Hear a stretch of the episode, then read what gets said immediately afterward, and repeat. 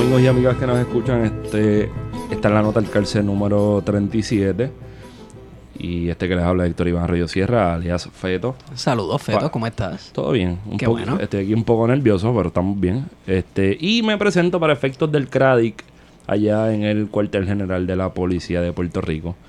Para que tengan un poco de... Para que sigan abundando sobre las cosas para de para mí. que tengan contexto, ya que pues en la historia el contexto es importante, Sí. pues un poquito de contexto para los muchachos del CRADIC. Exacto, para que le, den- le- le pongan carne.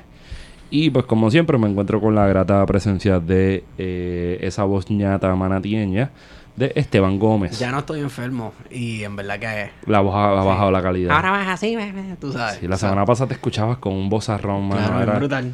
Era, era como con Bobby Capó. Eh, pues, saludos. Hola. Sí, ya. ¿Ves? Se acabó. Y por el otro lado, pues tenemos a, a Warionex Padilla Martí. Saludos, gente. Buenos días, buenas tardes, buenas, buenas Buenas noches. noches, donde sea que lo esté escuchando. Y eh, aunque no parece, yo tengo un exceso de alegría interna. Yo creo que me acompaña una de las personas que yo asocio con el periodismo serio de mis de mi, de mi niñez y de mi juventud Y de mi adultez. y de mi adultez, ¿verdad? Este, yo creo que sí, sí, lo- definitivamente, definitivamente. Y ¿Qué otra, tipo viejo? yo no estoy diciendo viejo, yo no estoy diciendo viejo. Una de las personas con los mejores tweets, con, por lo menos de cuando tiene que bajar por el medio del plato. Críticos. Una cosa, o sea, una cosa, me encanta la cremosidad de esos tweets cuando tiene que bajar la línea dura. Y pues estamos hablando de Carlos Weber. Pues buenas noches, buenos días, buenas tardes, no sé a la hora que escuchen este la gente este, Esto- esto este- es este podcast. Este, sí, bueno, aquí con ustedes, yo ah, acordándome y haciéndole la anécdota esa de que pues este a propósito de los tweets, este leí en alguna ocasión que algunas personas parece que empujaron a alguno de ustedes. Como, caramba, mira, este, qué sé yo, estaría bueno Weber por ahí. Entonces, este, no sé, alguno de ustedes me escribió y, mm, diciendo, pues Weber, si tú lees esto, pues mira, comunícate con nosotros. Yo dije, pues no, no, comunicar. que, que hagan su trabajo y que busquen, así como pues este, como lo he hecho yo toda mi vida, ¿no? De buscar a las personas que uno necesita para conversar con ellos, pues sí, este, pues felizmente se está dando el encuentro aquí, así que El placer es nuestro. No, un exceso de alegría. vamos, como dijo el Che Guevara una vez, este, pues disparen. Empezamos fuerte. desde el Pues mira, principio. Empezamos. Carlos, Carlos es chileno, el que no haya estado presente en Puerto Rico por los últimos 20 años, no haya visto Univisión, de- pues, Cuidado, sí, más. Hasta, hasta vi- está debajo de la misma piedra que Falforona. Y queremos hablar con, con Carlos un poco de la historia de Chile, hablar un poco del el gobierno de la Unidad Popular, del golpe de Estado y de su vida, que tiene que ver Carlos Weber con todo esto, con, con la dictadura, con el gobierno de la Unidad Popular. Y creo que vamos a empezar un poco con la historia del imperialismo en Chile. Bueno, yo, yo, yo primero, este, un poco para aclararle a la gente, sí, este, yo soy chileno, nunca lo he hecho, lo he manifestado así públicamente como de forma ostentosa, porque, pues, mi nacionalidad, yo creo que, pues, este, no, no puede ser de cualquier sitio como son ustedes, ¿no? Este, o como son mis hijos, o como es mi hija mayor, que es de otro lugar, que es de Argentina. Ah, yo en casa tengo medio como un poco como las Naciones Unidas, ¿no? Porque soy chileno, este, la compañera puertorriqueña, este, los hijos este son de acá de Puerto Rico, pero tengo otra nena que es argentina, así que pues eh, una, una mezcla por ahí. El asunto con, con, con, con Chile es que ah, yo quiero mucho a mi país, ¿no? Pero pero tampoco no he sido nunca nacionalista, ¿no? Este, con el respeto a los nacionalistas de acá, de este país, que es una situación un tanto diferente. Colonial. Exacto, porque cuando es una, una- hay una colonia de por medio, ya la cosa, este, este, digamos, el, el análisis, la, la mirada tiene que ser diferente a, a los países, entre comillas, independientes. nacionalismo como son. revolucionario. Exacto. Como, como el nuestro. El nacionalismo en, la- en las- en las repúblicas es más bien este eh, los sectores retrógrados, los sectores más conservadores, este. Entonces por eso digo, yo no soy nacionalista, pero este, pues sí, yo jamás he negado mi nacionalidad, ni la he negado hasta el día de hoy, y esa es una herencia que yo le quiero dejar a mis hijos, este, y quiero dejar bien establecido esto de ya de entrada, porque mucha gente plantea de que sí, mira, este tipo medio zurdo, que si yo se vino aquí porque le gustan los, los, los billetes verdes, por ese tipo de cosas. Entonces, y este no, y porque viene de Estados Unidos, porque Estados Unidos, tú sabes, la panacea este del, de- de- del, del lugar para vivir para todo el mundo. Yo no voy a cuestionar, no voy a criticar. A mí me, yo me siento muy conforme viviendo aquí. Viví también en Estados Unidos. Pero yo nací chileno y voy a morir chileno y el- con un pasaporte chileno. Es decir, yo no vine aquí a Estados Unidos. Esa es una herencia que le quiero dejar a mis hijos. Este, yo no vine a buscar la nacionalidad de Estados Unidos aquí. Y a- además de eso, que el país con el cual yo pudiera tener algún tipo de, de- de agradecimiento, en este caso es este, Puerto Rico, y si yo quisiera buscar la nacionalidad puertorriqueña, es decir, no puedo encontrar la nacionalidad puertorriqueña, me van a dar la nacionalidad de otro país. Entonces, este, para eso, este, pues yo sigo viajando este con el pasaporte de mi país, pero no soy ilegal, ¿sabe? Vamos, Ya te tengo. para que algunos digan por ahí, ay, adiantre, pues vamos a llamar este a, a Homeland Security para que lo busque el hombre este. No, Te- eh, tengo lo que se conoce este como residencia permanente. ¿no? Este, Sí, sí, sí. Eso para que lo... Que quede en récord. Sí, que queden en récord sí. para los fotutos. que, que todo lo cuestionan. Sí. Pues mira, eh, hay que, antes de, de hablar del golpe de Estado, de- del ascenso de, de la Unidad Popular y lo que después se va a conocer como el golpe de Estado de Pinochet, pues entender un poco lo que estaba pasando en Chile, o sea, cómo se constituye el, el imperialismo en Chile. Y habíamos estado hablando antes de, de empezar a grabar de, de la industria del salitre en el norte de Chile. Eh, como primer paso ¿no? de- del imperialismo eh, Diablo, que se Gua- sitúa Guayana allí. se fue bien para atrás. ¿sabes? Sí, se fue.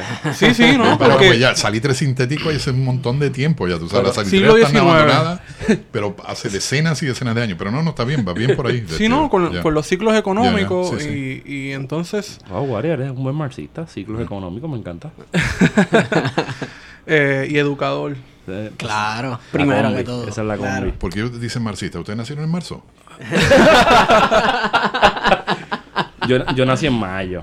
Ah, no, porque alguna gente dice marxista, pues pues, nací en marzo. Este, sabes, este, un chiste malo. Está bueno, está bueno, está bueno, está bueno.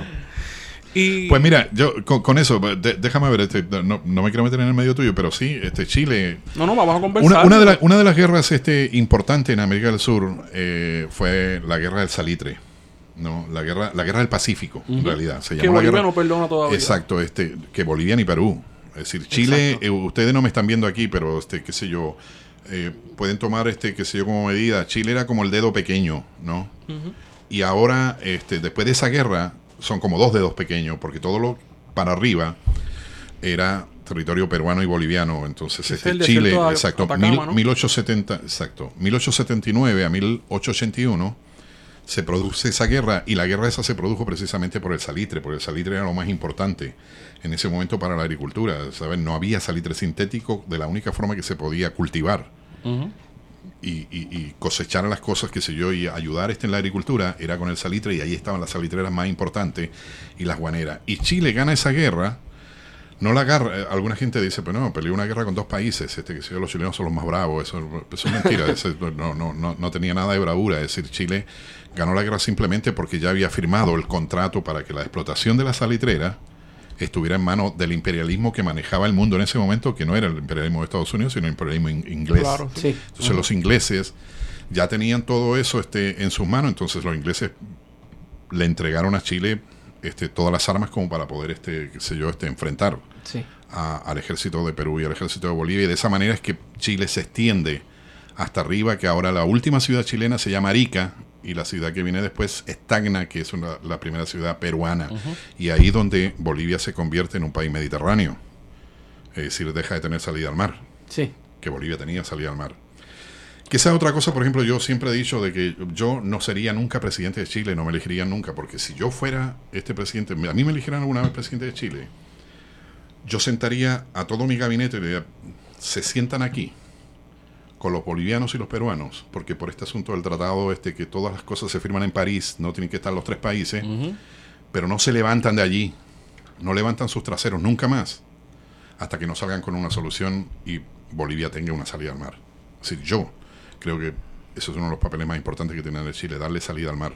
Aunque eso se lo plantea a los chilenos y Es bien nacionalista. También, eso, sí, no, no, los chilenos, este que si algún chileno por ahí a lo mejor que me está escuchando que, está diciendo este tipo, ¿no? Este, y sobre mejor- todo el gobierno sí. de Piñera en- los dos cuatrenios, sí, o sea, en el pasado y en la ahora han sido bien. Sí, y ahora celebraron el, el, el laudo de la Haya, este, con que este, pues, este no le dieron la razón a Bolivia, entonces Chile sigue, se, se mantiene el status quo.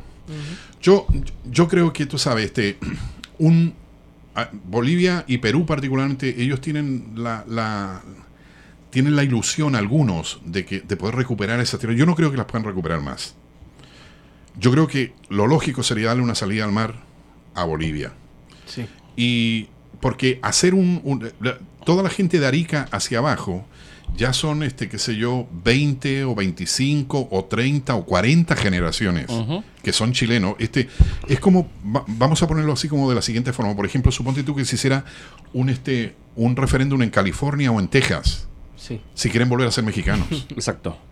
ya toda esa gente que está allí son estadounidenses. Sí. Entonces, lo mismo pasa con los chilenos, allí toda esa gente ahí para abajo son chilenos. Sí, ya, ya, Entonces ya ya, pasó algo. nadie le va. hay- yo, yo estoy casi seguro que si hay un, un- un plebiscito, eso sería prácticamente el 100% de los tipos van a decir yo quiero seguir siendo chileno, pero entiendo de que Bolivia tiene que tener una salida al mar porque un país mediterráneo es condenar a un país, este, porque tú sabes cómo se mueve la mercancía, Claro. cómo se mueve todo en el mundo, se mueve por el mar. Es la forma más Bolivia, barata. que está entablado en una geografía bien difícil, complicada. Y este, Y- yo y creo que la- la- sí. la- pensando en la elevación, o sea, Sí. llevar eso hasta... Pero una posible, una posible solución no es un puerto más o menos como algo internacional, hacer algo internacional. dentro- Eso se Yo- intentó. por ¿no? eso digo, cuando yo le dije a usted, pues mire, yo que pongan sus traseros ahí, conversen y hagan, no, no sé cuál es la solución, Sí. pues yo tampoco la conozco.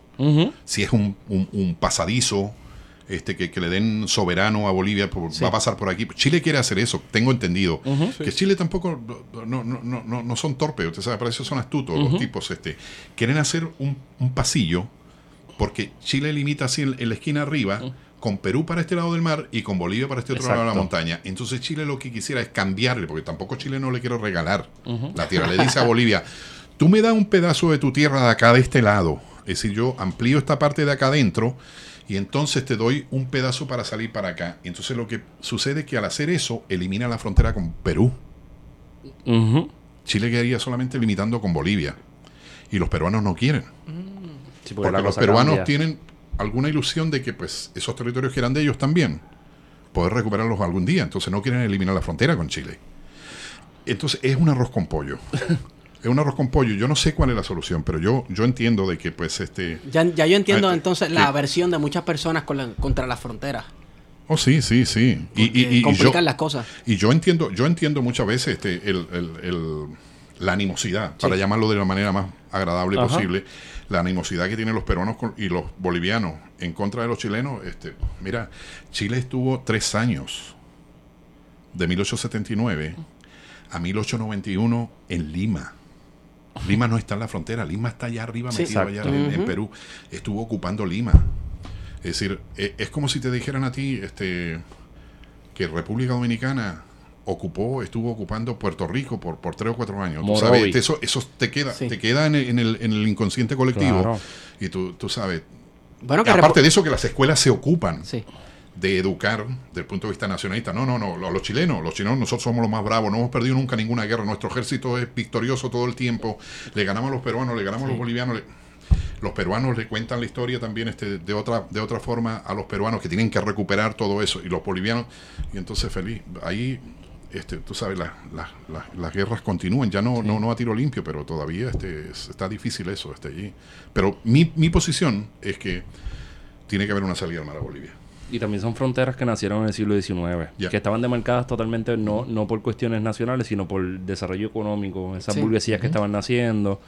Y un buen ejemplo es la, la- el salitre en, en, en, en- en Chile, ¿verdad? O sea, vamos a seguir agrandándolo en cuestión de los intereses económicos, cosa que, que, que no es común en el Caribe, pero sí es con, con raras excepciones con la isla Navassa en, en, en Haití En Haití. que, bueno, per- pertenece a los hablar- Estados Unidos. Es una isla de- hablar- diri- um, que está bajo el programa de Wildlife Sí. porque es el sitio con mayor con la mayor cantidad de, De guano. de guano en el, en el planeta.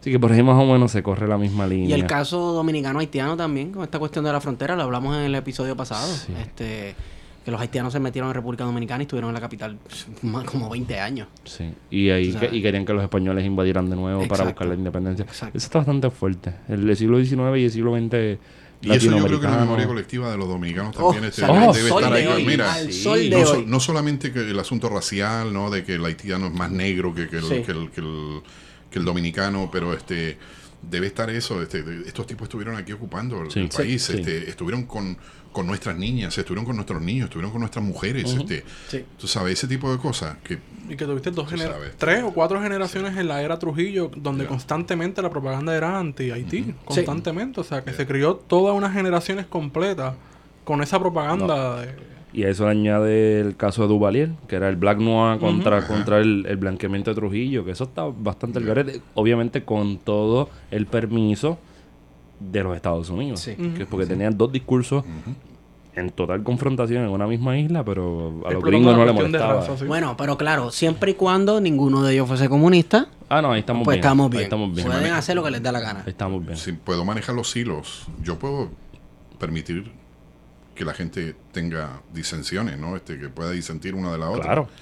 Pero mientras yo manejo los hilos de acá, es decir, cuando la cosa se me ha ido de las manos, es como cuando dicen este aquel famoso discurso de toda la derecha de, de todo el mundo y particularmente de este país. No, no, este, este- este es un país donde las libertades son irrestrictas, porque yo me voy a parar en la esquina allí y hablar de, de, de- decir de Ricky Rosselló o del presidente de los Estados Unidos lo que yo quiera y nadie me mete preso. Sí. Esa es la medida que tiene alguna gente sobre la Sí. libertad en un lugar. Sí. Es decir, sí, es posible que, que- que- que sea así. Ahora, si yo no me paro en ese lugar, pero me empiezo a convertir en un peligro de que puedo intentar motivar a la gente para que se produzca la transformación en el país, Ahí está. ajá, ahí estamos hablando de otra cosa. Y ya no te creo que te van a dejar muy tranquilito, ¿no? Claro. Este, Eso no fue Claro. lo que pasó el Sabe. segundo de mayo. Pues el primero de mayo repartieron cantazo, gas pimienta, una locura en la milla de oro, mientras lo que, o sea, lo que ahí sucedió fue una encerrona de la policía de Puerto Rico. Pero el, do- el- el- al próximo día alguien se paró con una cartulina diciendo un mensaje y se paralizó la milla de oro. Llegaron los guardias y todo a coger un, un chamaquito que estaba simplemente mani- manifestándose. O sea que en las libertades también hay que ver de dónde, de dónde vienen, porque nosotros lo hemos dicho aquí, una cosa es libertad, las libertades que dentro del capitalismo, estoy haciendo comillas en el aire, existen en Puerto Rico y otra cosa es la defensa de la propiedad privada, que en efecto, o sea, la democracia, será más, más bien la, la construcción discursiva. En Puerto Rico se habla de democracia como sinónimo de propiedad privada y como sinónimo del uso y disfrute de esa, de esa propiedad privada. No, mm, uno puede manifestarse en contra, en contra de cualquier cosa en Puerto Rico y probablemente la policía no llegue. Pero manifiéstate en contra de los bancos, manifiéstate en contra de, de las multinacionales. Bueno, pero mira, este, hablando sobre eso, por ejemplo, y no, no, no, no creo que me aleje demasiado, pero chequete alguna, alguna película de Estados Unidos de gángsters. o de esas películas, un thriller, este, que sé yo, donde los... la- el, el, el pillo buena gente, que una esas películas, que hay muchas películas que ponen al pillo buena gente. Sí, Robin ¿no? Hood. Exacto, co- como, como, como el que cantaba este Roy Brown, ¿no? Del pillo buena gente. Este, el pillo buena gente que logra la simpatía de la gente, pero jamás, en una película norteamericana, jamás el tipo se va a llevar el botín. Algo pasa. Siempre, Siempre. lo matan. El tipo no, no, o el tipo lo matan, o el tipo, el tipo se va, logra escapar para la isla que quiere escapar, pero va en el bote y resulta que se vuela el, el- el- el- este con, con- con el aire y se van todos los chavos y se caen al mar. Este, Algo pasa, Sí. pero no, no te van a permitir. Y eso es parte de todo el discurso de la propiedad privada. Es decir, tú no, no, no, no, no, puedes atentar contra la propiedad No. privada de esa manera. Es decir, tienes que necesariamente recibir un castigo si atentas contra ella. Es decir, esto, ellos lo presentan, este, claro, ahí es como con vaselina, ¿no? Este, este, así Sí. que, por ahí vamos. Previo, previo a ese golpe de- del 11 de septiembre del, seten- del 73, se estaba dando uno- una, una lucha de clases Chile, en Chile que yo pienso que es muy interesante. Yo, no, yo pensaría que un momento que se podría hablar de, de esa, de esa época es el Chile des- desde el 64. Pero no podríamos ir hasta el 64. Yo pienso que por cuestiones de tiempo deberíamos estar un poco a esas elecciones que llevan, quizás seis meses antes de las elecciones que llevan a Salvador Allende al, al, al poder. Mira, Chile, yo no sé, Chile, Chile es un país este, bien dicotómico también, ¿sabes? Este, este, y, y en alguna medida medio parecido a, a Puerto Rico. Es decir, este aquí la, la gente la plantea como que la mitad de la gente está con los populares, la mitad de la gente está con los PNP. Este, aunque eso no me gusta mucho porque es como ningunear Sí. a otras organizaciones que emergentes, ¿no? Este, desde el Partido Independentista para adelante y otras organizaciones que, han- que, que- que- tienen derecho a levantarse, ¿no? Este, y a tener posiciones alternas. Pero Chile es una cosa bastante parecida. Chile, a, a mí siempre me, me ha llamado la atención de mi país que tiene tal mayoría de edad y tanta eh, eh, amplitud teórica, este, ¿no? este, histórica, si se quiere llamar de alguna manera, de que es capaz de elegir por voto popular a un presidente marxista, cosa que no ha ocurrido en ninguna parte del mundo. Hasta el día de hoy, ¿no? Ahí quedó todo. Es decir, este, vota por un presidente marxista, claramente marxista, porque Allende nunca negó. Él nunca dijo que era leninista, pero no era marxista-leninista, no, no. pero siempre dijo que era marxista, era utilizaba marxista. el marxismo como herramienta de análisis este, del día a día en el país y este, qué sé yo, y en, en las cuestiones que tenían que ver con el extranjero. Sin embargo, al mismo tiempo, Chile era el único país junto con Malta. Imagínense ustedes, con Ta- Malta. No, hacen frontera, muchachos. Era, no es la Malta de beber, tú No, sabes. yo No, sé. claro, claro, la griega, la griega, la La griega. sí. La Mira, griega. era el único país, Chile con Malta, que este, no tenían divorcio. Wow. El divorcio en Chile se, se implantó hace un par de años atrás. No me acuerdo cuántos años, pero no sé si será 5, Pero 10, 15, relativamente pero reciente. Pero reciente, El derecho ¿sabe? al voto fue en Entonces, el una, 50 y una algo, cosa, ¿no? por- ¿cómo es? El derecho al voto de las mujeres fue en el 50 y pico. Yo creo que fue un poquito antes, un poquito antes de eso, pero este, pero tampoco muy viejo, tampoco muy atrás. En este, Puerto Rico pero, es el 35, tampoco este, nos vayamos lejos. Sí, sí, pero yo, capaz que en Chile, yo no sé, por, el- por el 30 y pico, 30 Sí, para debe 40. estar- yo pienso que está por ahí. No estoy seguro, yo no, no voy a ofrecer datos, digamos, este, donde no los tenga, pero este, pero te- con eso te quiero decir de que la sociedad chilena es una sociedad, por un lado, tan conservadora, Católico. ¿no? Católica, pechoña, decimos nosotros en Chile, es una palabra chilena, sí, pechoña, este, los tipos que se lo pasan metidos en la iglesia, golpeándose el pecho, ese, pecho, ese sí, tipo sí, de sí. cosas. Ah, pero por el otro lado, es decir, tiene la libertad de poder votar y, y- y elegir un presidente marxista. Eso es una cosa que este, digna de estudio y por eso fue que a partir del 70 en adelante en Chile, este, pues llegó tanta gente de afuera, porque la gente iba a mirar Lo que incluido incluida mucha gente de aquí incluido este qué sé yo este don Juan Maribras qué sé yo y otra gente que fueron allá a, a mirar a ver qué caramba pasaba en aquel sitio no este este cómo se da esto de la revolución socialista con empanada y vino tinto y de Exacto. forma pacífica La vía chilena. este cómo cómo cómo entender que el Che Guevara le firme la guerra de guerrillas este a, a- a Salvador Allende y decirle a mi compañero que por otros medios quiere conseguir lo mismo que quiero conseguir yo Ujú. entonces, eh, eh, eh, también fuimos muy afortunados en ese tiempo porque los intelectuales llovieron allí. Empezó a llegar allí gente de todos lados. Nosotros que estábamos estudiando en la universidad, este, nos sentimos favorecidos con eso, pues llegaron profesores y llegaron este, intelectuales este, a dar clases allí, pues todo el mundo quería mirar qué caramba lo que pasa aquí en este sitio. Es decir, por, por por cómo se está dando este fenómeno acá. Y así es como, como surge allí, ¿no? Entonces, este, el, el- y el, el proceso del- del- de la Unidad Popular es un proceso este, bastante complicado. Yo, yo lo viví completo allá, pues yo salí del país en el año 74, salí como 5 o 6 meses después de- del golpe de Estado.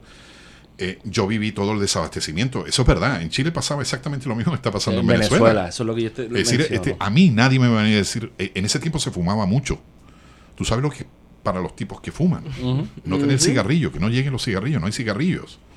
En Chile no había café, no había azúcar, no había harina, no había este cigarrillo. Sin embargo, todas las fábricas que se habían este, nacionalizado y que trabajaban, por ejemplo, suponte tú, este, las public- eh, una cosa que era cercana a mí, a, mí, a la ciudad donde yo vivía, este, estaban todas las industrias de telas. Los trabajadores aumentaron la producción. Y no solamente aumentaron la producción, sino que a veces sábado y domingo hacían trabajo voluntario Wow. para Wow. fomentar la producción. O sea, ahí había algo. Sin embargo, por eso, y sin embargo, en el mercado no estaban las telas. Hay una película. Entonces se aumentaba, ahorita se aumentaba la, la producción de la harina, se aumentaba la producción del, del, del Nescafé. Pero no se veía. pero no se veía, porque el circuito de comercialización no estaba en manos socializadas, No, exacto. estaba en manos en privadas. la misma Entonces- clase, sí. Sí. Entonces por ahí venía todo el asunto y, y yo te digo, este, era, era una cosa escalofriante y era un, un dolor de cabeza terrible. Yo entiendo y eso tiene un sentido porque lo que quieren digitar es que la clase media, que es el colchón medio, ¿no? Que, que- que La no tiene un- que se mueve. que no tiene que no tiene un nivel de conciencia importante, se mueva y se vaya moviendo, se vaya moviendo, a- en este caso hacia la derecha y termine dándole el sí mayoría, al golpe de Sí. Estado, que es lo que pasó. No, porque la clase media lo, lo que se va a preocupar, pues, caramba, yo voto por este gobierno y mira, este, este- en este gobierno no tengo café, no tengo harina, tengo que hacer una fila de cinco horas para conseguir una libra de pan. Entonces, este, las cosas eran bien complicadas en aquel sitio. Sin embargo, Allende ganó con el 33% del electorado, de, las- de los votos, en el, el 4 de septiembre de 1970, la primera magistratura. Las primeras elecciones generales que se hicieron, que fueron el 4 de marzo de 1973, solamente a como 6 o 7 meses antes del golpe de Estado, que fueron las elecciones para diputados y senadores, es decir, para elegir toda la legislatura, para ponerlo en el plano nuestro acá en Puerto Rico, este, la Unidad Popular sacó cerca del 43% de los votos, es decir, aumentó más del 10%, a pesar de todas De todas las medidas. la- la- la- las situaciones complicadas que se venían trabajando. Es decir, se estaba haciendo un trabajo, yo creo que bien importante. Y, y yo creo que el golpe de Estado vino precisamente por eso, porque este, algunas, las lumbreras, digamos, de, del status quo, se dieron cuenta, tanto en el país como afuera en el extranjero, que si dejaban que eso siguiera avanzando, iba a ser un, un- un- un ejemplo muy peligroso Un germen, digamos. para los otros países de los, de los alrededores, pudiendo llegar incluso hasta el Caribe, ¿no? Este, tú sabes, o más lejos. Este, cuando digo más lejos, este, Europa, qué sé yo, África, ese tipo de cosas. Entonces, cortaron por lo sano con orden de, de el señor Nixon y Kissinger, ¿no? Y toda, toda Premio Nobel, premio Nobel. este, Sí. Irónico, ¿no? sí. Una de las personas que, de hecho, su tesis doctoral creo que la, la hizo en Oxford y tiene que ver con el imperialismo, eh, el imperialismo británico y una mirada desde Estados Unidos y cómo Estados Unidos debería Emular. emular el, el imperialismo británico. De hecho, está en línea. Yo creo que lo voy a subir en estos días. Debe ser un mamotreto como es de 1500. Kissinger. Sí, la tesis de Kissinger. Que no creo que... Él está bien. en ese flow de... de, de, de Kissinger Africa está vivo. ¿Está vivo? Kissinger Sí, está vivo, sí, entendido que está vivo todavía. Ha sobrevivido a todos sus enemigos políticos. Odio. Una persona muy, muy, muy... Bueno, yo leí un po... Yo, yo iba a utilizar para la tesis un- una mirada a la tesis de él y me di cuenta que no podía... no Hubiera podía sido casi una victoria moral si, si Kissinger moría primero que Fidel Castro para, para la izquierda, apretado. la izquierda del mundo. Bueno, pero quien no da un tajo y lo que hace es decir métete allí, es bien fácil, ¿oíste? claro. Mira, que quería comentar que hay una película de que se llama Machuca que recoge bien Wow, un clásico. sí. esos días del desabastecimiento. Son dos familias y dos polos opuestos. Una familia que estaba comprometida con la unidad popular y una familia de clase media alta que se dedicaba a acaparar eh, productos y presenta muy bien eh, eh, esa lo que estabas narrando, ¿no? Ya.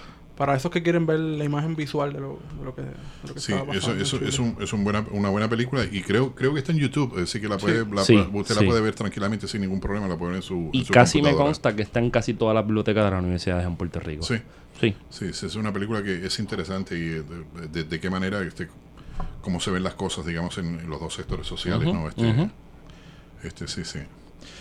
Ah, pero este el, el asunto el asunto de, de- del, del el golpe de estado fue una cosa que este siempre lo esperábamos no el golpe de estado va- va- vamos a, vamos a, a ponerlo de ese plano por, por lo menos en lo que respecta a mí. De verdad. nosotros el golpe de estado en, en, en Chile se decía que el golpe de estado en, en las organizaciones yo militaba en una organización no y, y, y, este una organización obviamente una organización de izquierda y era como el cuento del lobo, ¿no? Que viene ahora, viene ahora, viene esta semana, viene esta semana, este, qué sé yo, las cosas este, se fueron complicando a tal punto, este, cuando la derecha se terminó, porque la derecha cuando terminó de armar su equipo, este, ah, de autodefensa Sí. armado, es decir, porque ellos trataban de empujar a las Fuerzas Armadas, pero a la vez tenían grupos este organizados, este, armados. paramilitares. como- exacto, como Patria y Libertad, por ejemplo.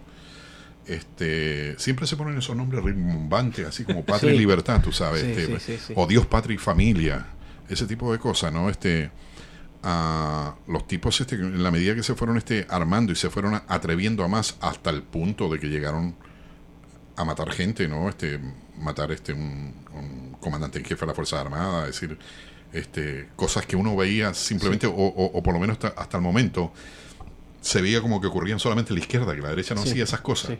pues esta gente empezó a hacer eso y en la medida que empezó a hacer eso, este, uno O veía sea, eh, terrorismo de derecha, ¿no? Sí, sí, sí, sí. Cosa sí. que aquí en Puerto Rico Ya. la gente que piensa, pretende pasar por alto. Bueno, aquí terrorismo de derecha, bendito. Que Si, si don Juan, si don Juan estuviera vivo, ese podría contar. contar, Sí, podría contar sí, muchísimo sí, de sí, eso, ¿no? sí, Este, El, eh, el ambiente se estaba creando, ¿no? O sea, antes de que de, de- cuando llega esa victoria de, de la Unidad Popular, ya había un ambiente de, nacionalizar el cobre que se concretiza con la victoria de la Unidad Popular con, con Allende. claro. Ese fue el principal ataque del gobierno de, de Allende al capital estadounidense, lo que provoca o puede dar una explicación a ese golpe de Estado. Yo creo, yo, yo creo que sí, que este, podría ser, digamos, este, como que la vuelta de tuerca, ¿no? Este, más importante y que, que genera, de- porque la Anaconda Company y la Chemical Company, que eran los que manejaban el, el- el cobre en Chile, en ese momento pues ya dejan de hacerlo. Y entonces en Chile se produce, primero un poco como para hacer, no sé si a la gente que escucha este podcast este, le interesa o no, pero va- vamos a ver, este, a- vamos a hacer el experimento. Este, ah, ya se había producido un, un- un fenómeno con el cobre en Chile, porque todo el mundo estaba pen- consciente, to- todo el país, incluso la gente de derecha, de que el cobre es el sueldo de Chile. Sí. Siempre se planteó eso, ¿no? Entonces el gobierno anterior a Salvador Allende, que era el gobierno de Eduardo Frei, el padre, que fue de 1964 a 1970, ellos intentan hacer una medida democrático-burguesa este, con el asunto del cobre. Entonces hacen un proceso que se le llamó en Chile la chilenización. ¿No? Este, era como comprar, yo no sé, no me acuerdo si era como comprar el 49% o el El 51% de las acciones, una cosa así. Entonces eso era parte de Chile y la otra parte pues quedaba en manos privadas de la misma Anaconda Company, Kenneth Company. Este. Entonces con Salvador Allende se da el proceso entonces de nacionalización. Pero también tenemos que estar claros de que la nacionalización del, del cobre en Chile con Salvador Allende no fue que Allende llegó allí a la mesa, pegó tres patas en la mesa y dijo el cobre es nuestro y se acabó, ustedes se van. Se hizo todo un estudio, eh, se, se, se, este, puso sobre la mesa todo lo que puede haber invertido la Anaconda Company, la Kennedy Company en desarrollar esa empresa y después que se hicieron, este, qué sé yo, las, las cosas que están al deber y al haber, ¿no? Este, se sacó una cantidad de dinero que se dijo, pues esto es lo que, lo, lo que recibirá esta gente como indemnización. Y se le entregó esa cantidad de dinero de indemnización a ellos que fueron bastantes millones de dólares, ¿no? Decir, se les pagó por eso, por el proceso de nacionalización. Es decir, no, no se le agarró y se le dio dos o tres bofetadas y se le dijo, mira, vete de aquí que ya... te-". Y a pesar de que pues todo el mundo estaba consciente Como de pasó que esos tipos, no, no, no, que ¿no? esos tipos habían este ganado, pero cientos de miles de millones de dólares, supongo yo, este, qué sé yo, en todo el tiempo que habían tenido la explotación del cobre, pero este, pero se les pagó por sus posesiones, si no se les dijo, mira, no, esto es nuestro ahora, si no se hizo todo un proceso, por eso eh, eh, era, era tan, entre comillas, así como que simpática. Y, y como que, la, que vuelvo otra vez a lo que decía antes, la gente afuera en el extranjero decía, qué caramba lo que pasa en ese país, tú sabes, se, se nacionaliza el cobre, pero no, no, no, no se le dan tres garrotazos a la gente para que se vaya, los que eran dueños anteriores, sino se les paga por lo que hicieron, pues y ahora váyanse tranquilos. Claro, el actitud- asunto es que ahí no se fueron, porque ahí es donde entonces sale Nixon y Kissinger cuando pues, la famosa frase esa que no la dicen los comunistas ni la dicen los socialistas, sino que eso ya está grabado, que lo, lo reveló este el Departamento de Estado, es decir, eso usted lo puede encontrar en cualquier sitio donde le dijo este Nixon a, este, a Kissinger que había que hacer chillar la economía chilena y que había que hacer todo lo posible, ¿no? Por liquidar todo eso allí. Es decir, le dio mano blanca a todo el mundo. Sí, mano blanca, no mano, mano, mano libre Sí. para hacer todo lo que hicieron y bueno, todo lo que hicieron parece que lo hicieron bastante bien porque mire, llegaron al golpe de Estado y todo lo que sucedió después del golpe de Estado que ya es conocido en todo el mundo, ¿no? Este, todas las aberraciones que se cometieron allí, ¿no? Es curioso la, la- que Estados Unidos aprende la lección de Cuba, porque cuando se da la, la expropiación en, en Cuba, inicialmente el gobierno revolucionario dijo yo voy a pagar. Pero fueron las empresas las que dijeron no vamos a aceptar e- ese pago y decidieron irse.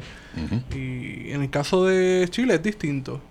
Se aceptan la legalidad de, de lo que estaba pasando, el proceso, y aceptan esa renumeración, ¿no? Por la parte de, de- de su capital y permiten esa, esa entre comillas, esa nacionalización de, del cobre. Y Allende, Allende fue bien, bien este, ah, dispuesto con este tipo de cosas, abrió la frontera, es decir, este, ah, quieren venir acá este, técnicos de las Naciones Unidas, quieren venir, este, qué sé yo, gente a hacer el estudio aquí. Quiere traer la Anaconda Company, la Kenneth Company quiere traer a su gente acá para que hagan los estudios y que los comparen con todo lo que se están haciendo acá. Este, que venga, que venga todo el mundo, sin problema. Este, no quería pelear. Es decir, Salvador Allende no, no, no, no, no quería agarrar un garrote y entrarse a garrotarse con nadie. Pero estaba claro que quería hacer una transformación importante en el país. Y esta, esa transformación importante en el país, pues llegó el momento en que la cosa Inclusive, se la- decantó. inclusive yo recuerdo hace probablemente seis, no, siete años yo fui a una conferencia de usted en la Universidad de Puerto Rico en Arecibo.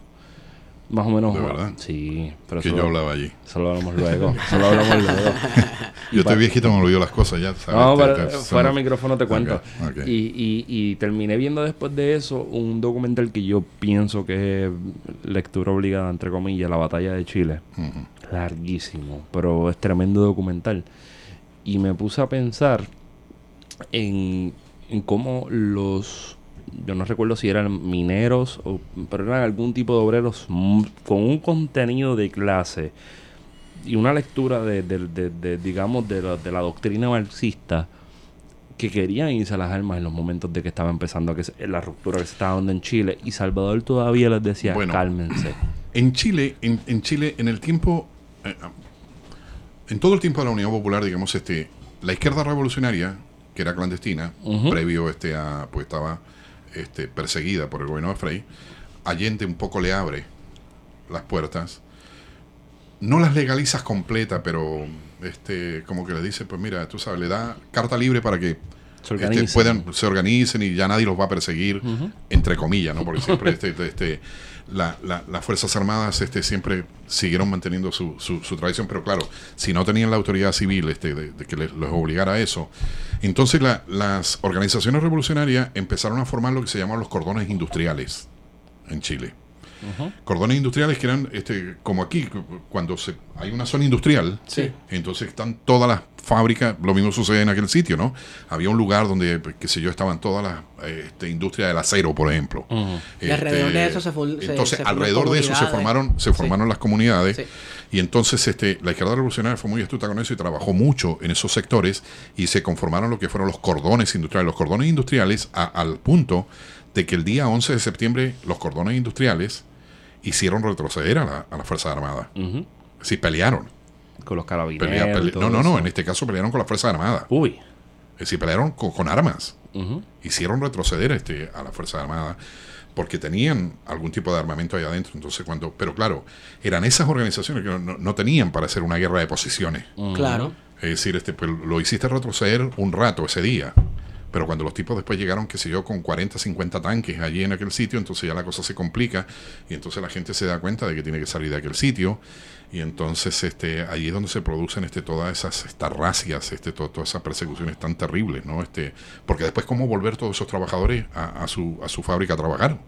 Porque esa es otra cosa, que Chile tiene una, una cuenta pendiente todavía. Chile todavía no ha logrado pagar todas sus cuentas, o no ha logrado cobrar todas sus cuentas con las Fuerzas Armadas, con todo lo que hizo las Fuerzas Armadas en Chile. Pero nadie todavía ha tocado a los civiles. Que también hicieron lo mismo. Que los civiles, este, las Fuerzas Armadas no funcionaron solos. Es decir, todas esas fábricas, por ejemplo, este, eh, eran fábricas que después se las regresaron a sus propios dueños, a, a- a los dueños anteriores, a los dueños que se le había pagado por este, por la, se le había dado la indemnización Por la nacionalización. nacionalización de esa fábrica, este, toman de nuevo esa fábrica y esa gente es la que denuncia a sus propios trabajadores dirigentes. Wow. O sea, esos son los tipos que, pues, este, no, pues yo no quiero a este, ni quiero a este, pero no quiero a este otro, porque este era el presidente de acá. Y esos son todos los tipos que desaparecieron, que todos sabemos que están muertos. Entonces, ¿qué responsabilidad tienen ese- esa- ese- esos civiles? Eso está cabrón, Carlos. Este, Seguro, eso es así. Y esa gente no ha recibido todavía. Este, los argentinos están un poco más adelantados que Chile en la persecución. Digo, no persecución, porque eso es malo. No lo están persiguiendo en realidad, es decir, sino tratar de arreglar cuentas Sí. con este con, Eh, con- con la gente civil, con los civiles que, que, que, que las participaron. comisiones de la verdad. Exacto. Este, y en Chile todavía no se ha tocado eso. Y hay mucha gente que, este, tú sabes, responsable de ese tipo de cosas. Todos los, pues, suponte tú, en el, el caso mío, el periodismo. Todos los dueños de periódicos, de periódicos, todos los dueños de radios, todos los dueños de, de emisoras de televisión sabían quién era su personal. Sí. Y cuando recuperaron este el, el- el medio de comunicación, Votado. ellos saben a qué van a tener. Y los que votaron, el problema es que los que votaron no, no los votaron para que se vayan para su casa. Los votaron inmediatamente, tú sabes, fueron arrestados y muchos de esa gente son desaparecidos hoy. O desaparecida. Entonces, ¿qué responsable? Si esa gente tiene que pagar una, pagar sus cuentas por eso. Claro, Claro. que sí. ¿no? el silencio Este, te hace cómplice. Claro. este, y yo no pretendía, yo jamás, esto, esto lo he dicho en un par de, en un par de ocasiones, yo, yo no pretendo de que en ese momento tú te pongas en contra de la dictadura y digas, no, no, no, yo no voy a hacer esto porque, pues, claro, estás con una pistola en la cabeza, Definitivo. entonces te, te van a obligar a hacer cosas.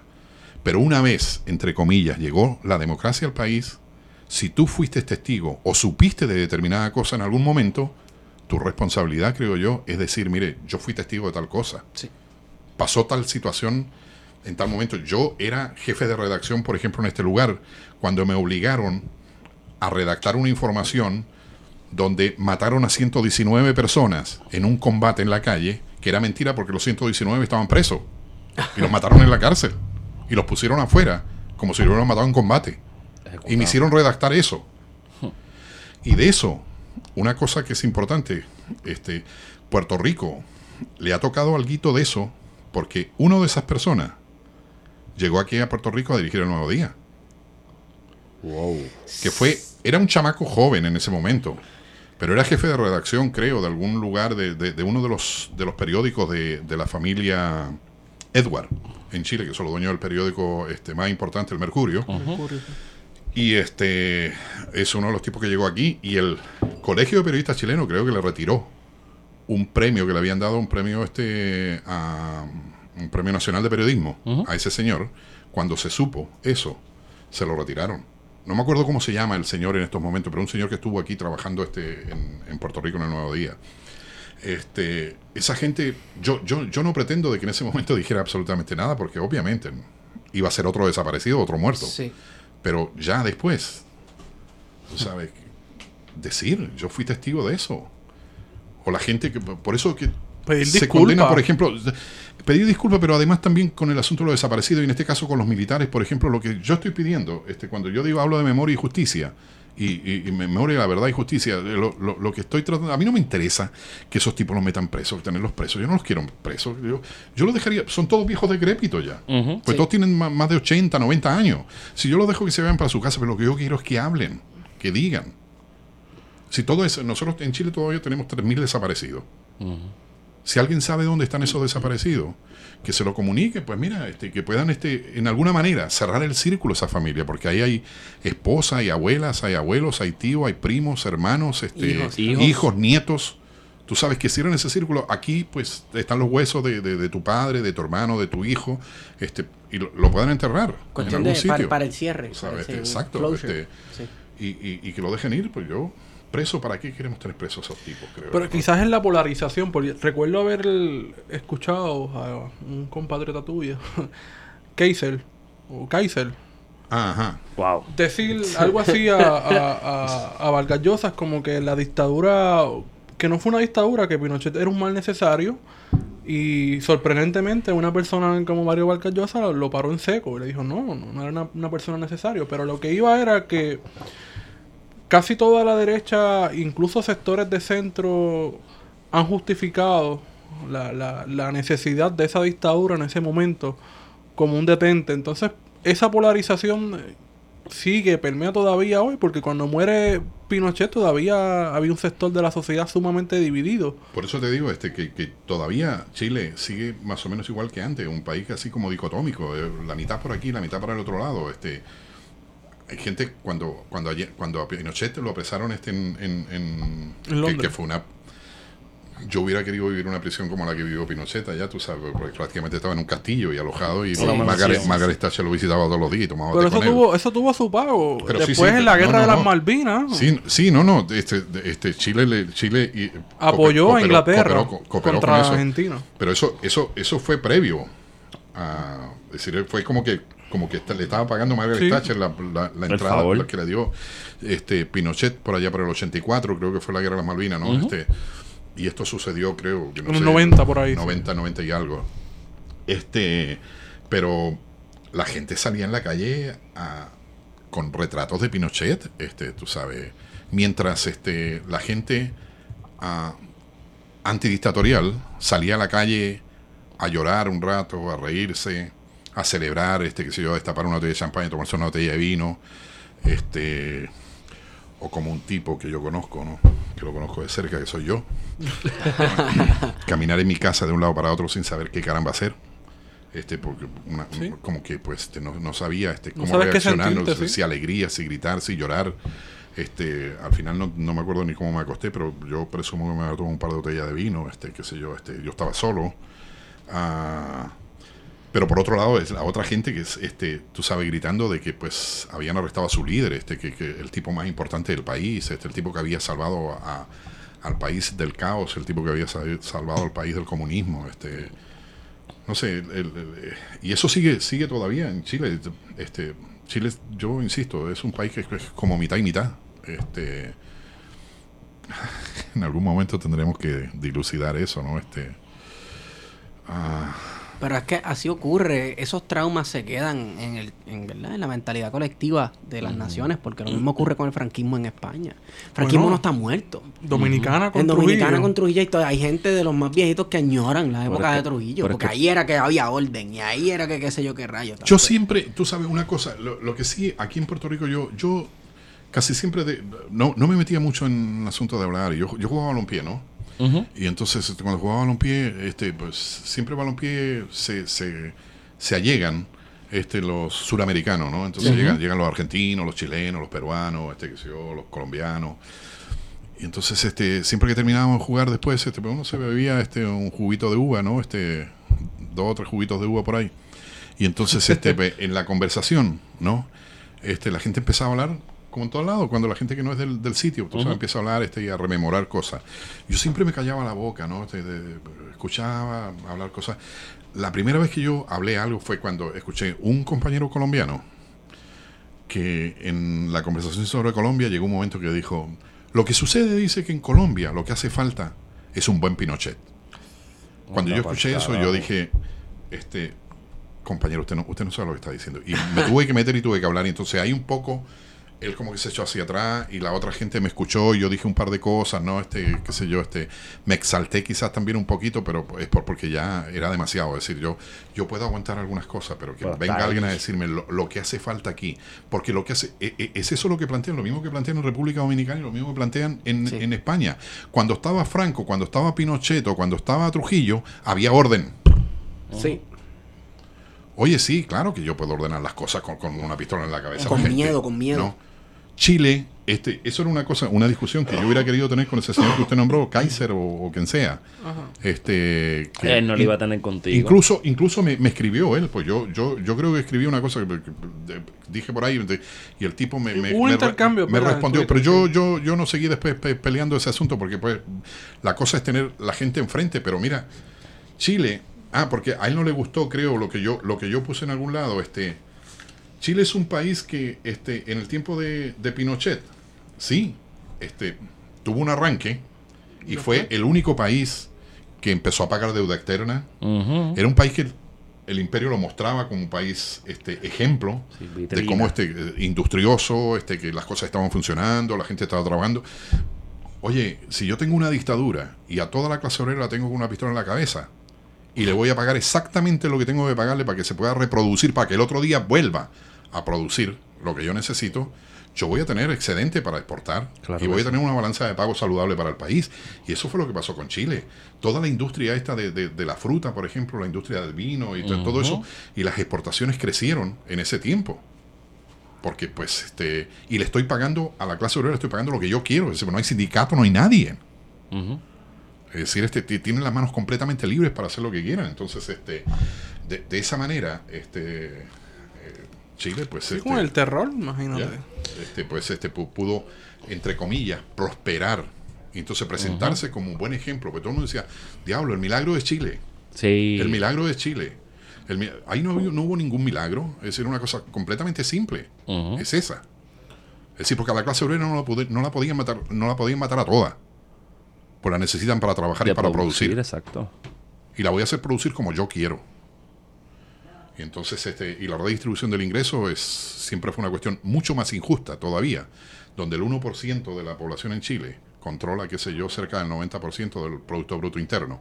Es, entonces, este, y si no hay redistribución de la riqueza, tú sabes, este, entonces ahí es cuando yo me, me- medio que me calentaba con el asunto este, porque pedir un Pinochet para, para un lugar, yo creo que la gente no sabe lo que está diciendo, ¿no? Este, pues yo no puedo pedir ni un Pinochet, ni un Trujillo, ni un Videla, no. Este, Pero tuviste los tiempos de Videla.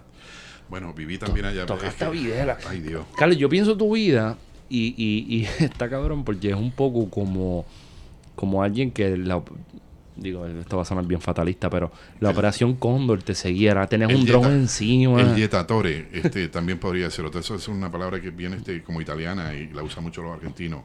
El jeta o la yeta es este, el, el tipo de mala suerte. Cuando llega la yeta. Era un poco, me sentía yo así, porque cuando yo llegué a Argentina, eh, Argentina estaba abierto en ese momento. Recién habían elegido a Cámpora.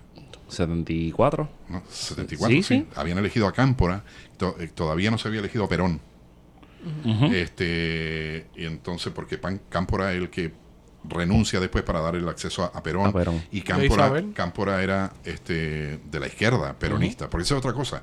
El, el- el peronismo en Argentina, ah, yo mucho no lo decía allí, porque claro, por respeto, estoy viviendo en el lugar, ese, no te vas a poner a, a- a hablar sobre ese tipo de cosas, pero el peronismo eh, era como una bolsa de gato, tú sabes. Este, siempre fue así. Es decir, el peronismo por un lado tenía a las Fuerzas Armadas Revolucionarias y los montoneros, que los tenía acá en la izquierda, ¿no? Eran guerrilleros, ¿no? Exacto, pero tenía a- al otro lado, en la extrema derecha, tenía los comandos de organización y los tacuara, que eran este grupos armados, pero con la muerte de. Perón, con la muerte de Perón se vino abajo todo eso, No, porque no, se y se mataban entre ellos. No sé- Yo no sé si ustedes se recuerdan cuando Perón llegó por primera vez, tenía que bajar en Ezeiza. El avión no pudo bajar en Ezeiza, lo tuvieron que mudar y bajaron en otro aeropuerto que estaba cerca de Ezeiza, se llama Morón, porque la ciudad se llama Morón. Y este, en Ezeiza los tipos combatieron este con, con, con, con- Sí. con rifles y con ese tipo de cosas. Hubo un montón de muertos allí, pero combatían los mismos, los mismos peronistas, se, se tiroteaban peronistas de izquierda con peronistas de derecha. Era una cosa bien complicada, pero entonces yo llegué en ese momento allí, que estaba la sociedad argentina bastante abierta, este yo, no sé, este, al principio, yo, yo tuve un asunto medio traumático, ¿no? Yo no sé si hablar de ello, pero este, yo no hablaba allí, ¿no? Este, me dejé crecer la barba, me dejé crecer el pelo. Uy, y no como hablaba- comunista. Y no, sí, y no hablaba con nadie. Escondido. Por ahí. Entonces, no hablaba con nadie, solamente movía los, la, la cabeza. Porque el problema de que los argentinos hablan tan diferente a uno. Había que Entonces, la- sí. el, el momento que yo abría la boca, rápido ellos me decían este que yo soy chileno y me empezaban a preguntar de Chile. Y yo no quería que nadie me preguntara nada, porque no quería, no quería hablar sobre eso. Este, entonces fue un, un- un momento medio, medio trágico también aquí. Eh, Después las cosas se empezaron a complicar más, ¿no? Entonces ahí fue cuando yo decidí irme hacia el sur, ¿no? Este, hacia Bahía Blanca, que es una ciudad un poco más dormida, este, más conservadora, pero este, una, una, un- una ciudad que tiene la, la fuerza de la, de la Armada, porque allí tienen este, lo- el, puerto naval más importante, lo tienen en ese lugar, y ustedes saben ya quién era Macera, ¿no? Macera dentro de la dictadura en Argentina era el tipo más fuerte, el tipo más despiadado. Entonces, este, cuando yo estaba en aquel lugar, eh, cuando decidí de nuevo regresar para Buenos Aires, fue eh, cuando voy caminando hacia el lugar donde yo vivía y encuentro un rayado así enorme en una, en una pared y decía, haga patria, mate un chileno. Wow. Y yo dije, eh, a diablo. ¿Dónde carajo estoy yo? Exacto, yo dije, aquí la cosa, porque... Entonces, yo tampoco tengo este guille de valiente ni nada de eso, pero dije, yo, para que me peguen un tiro aquí sin comerla ni beberla, pues para eso cruzo la frontera y me voy para Chile. Claro. Y tú sabes, ya por lo menos, pues, a lo mejor puedo intentar hacer un alboroto en aquel sitio, este que si, si me van a limpiar, que me limpien por algo con, en lo que yo creo, pero así... Este, la cosa se empezó a poner muy complicada allí, entonces ahí fue cuando yo fui este, a Buenos Aires, ya luego vino el golpe, estaba yo en Buenos Aires, otra vez yo me tuve que callar, ya en ese momento yo me había casado, yo tenía a mi hija, tú sabes, este, Clara, pues yo tengo una hija que es este, churrasquita, le digo yo, este no. Ellos siempre nos dicen a nosotros los argentinos, los rotitos, ¿no? Este, el rotito chileno, este, yo siempre digo mi churrasquita. Este, Clara, que es mi hija mayor, que va a cumplir 40 años, ya Clara este año, mira, no, en abril del próximo año, así que este, pues, ah, así las cosas, ¿no? Tú sabes, este, yo este como que me tuve que, sí, tienes razón, como me tuve que tragar este la, la dictadura en Chile, después me tuve que tragar la dictadura en Argentina. El problema es que yo en ese momento ya casi tenía hasta miedo también, este, porque yo decía, yo ahora me voy para Zimbabue. y en Zimbabue va a haber un golpe de. Estado. Este, entonces, este, ahí yo también estaba cansado ya de seguir interrumpiendo los estudios, porque yo estaba en tercer año en la universidad en Chile, cuando vino el golpe de Estado. Es, todos esos papeles los quemaron, tú sabes, yo. Suerte que mi madre había guardado la licencia secundaria mía, que es el hi- la, la La high school. high school. Y en un rollito así mi madre me la dio. Y la, yo la metí en, en la valija que llevaba, la metí ahí adentro y con eso yo pude en Argentina, como me dio, tú sabes, porque allí tú das un par de exámenes y revalida entonces tu licencia secundaria y entonces te, te acogen en la universidad y puedes empezar a estudiar en la universidad. Porque yo le podía decir, yo estuve tres años en la universidad y, ajá, ¿y cómo tú lo pruebas? Exacto. Tú sabes, no pueden aceptar a cualquier persona así. Entonces, este. Ah, allí empezar de nuevo. Entonces, yo lo que quería era terminar de estudiar, chicos. Y pa- terminar de estudiar y poder este, desarrollarme en lo que quería, ¿no? Este. ah, que es el trabajo periodístico. Y entonces, este. ah, ahí en Argentina, pues en el año 76, este, cuando viene el golpe de Estado, nos vamos a Buenos Aires. Y Buenos Aires es una ciudad de 10 millones de habitantes. Inmensa. Entonces, es una ciudad que es mucho más fácil para mimetizarte. Ujú. Así puedes pasar desapercibido con mayor facilidad si no te metes en lío. Este, cosa que yo este, no, no, no, no me gusta mucho decir eso de meter en lío, porque esa era una de las peleas que yo siempre he tenido eh, abajo en América del Sur, porque cuando la gente con nuestros muertos y nuestros desaparecidos, con nuestros arrestados, con nuestros presos políticos, este, la gente cuando este, conversa sobre ello dice, algo habrá hecho. Como cuando matan a un Ajá. caserío aquí. Algo, sí, por algo algo lo mataron. Sí. En Siempre, algo, en siempre. algo debe haber andado. En algo falló. Por Algo bueno, debe por haber bueno hecho no era. Sí, sí. O sea, Sí, yo sí. digo, cuando pasó conmigo eh, allá y cuando decían eso, es que, que yo no hice nada. Yo no hice nada. Yo no maté a nadie. Yo no, yo no robé a nadie. Yo no, no tengo por qué estar preso. Claro. Yo simplemente tengo ideas diferentes a los tipos estos, que a estos trogloditas que se han montado ahora. Pero eso no significa que me tienen que meter preso por eso, tú sabes. Pero la gente siempre dice, desapareció. Mm, en alguna andaría. Es decir, rápido montan, un, un- un- un- tú sabes, una escritura sobre, sobre eso.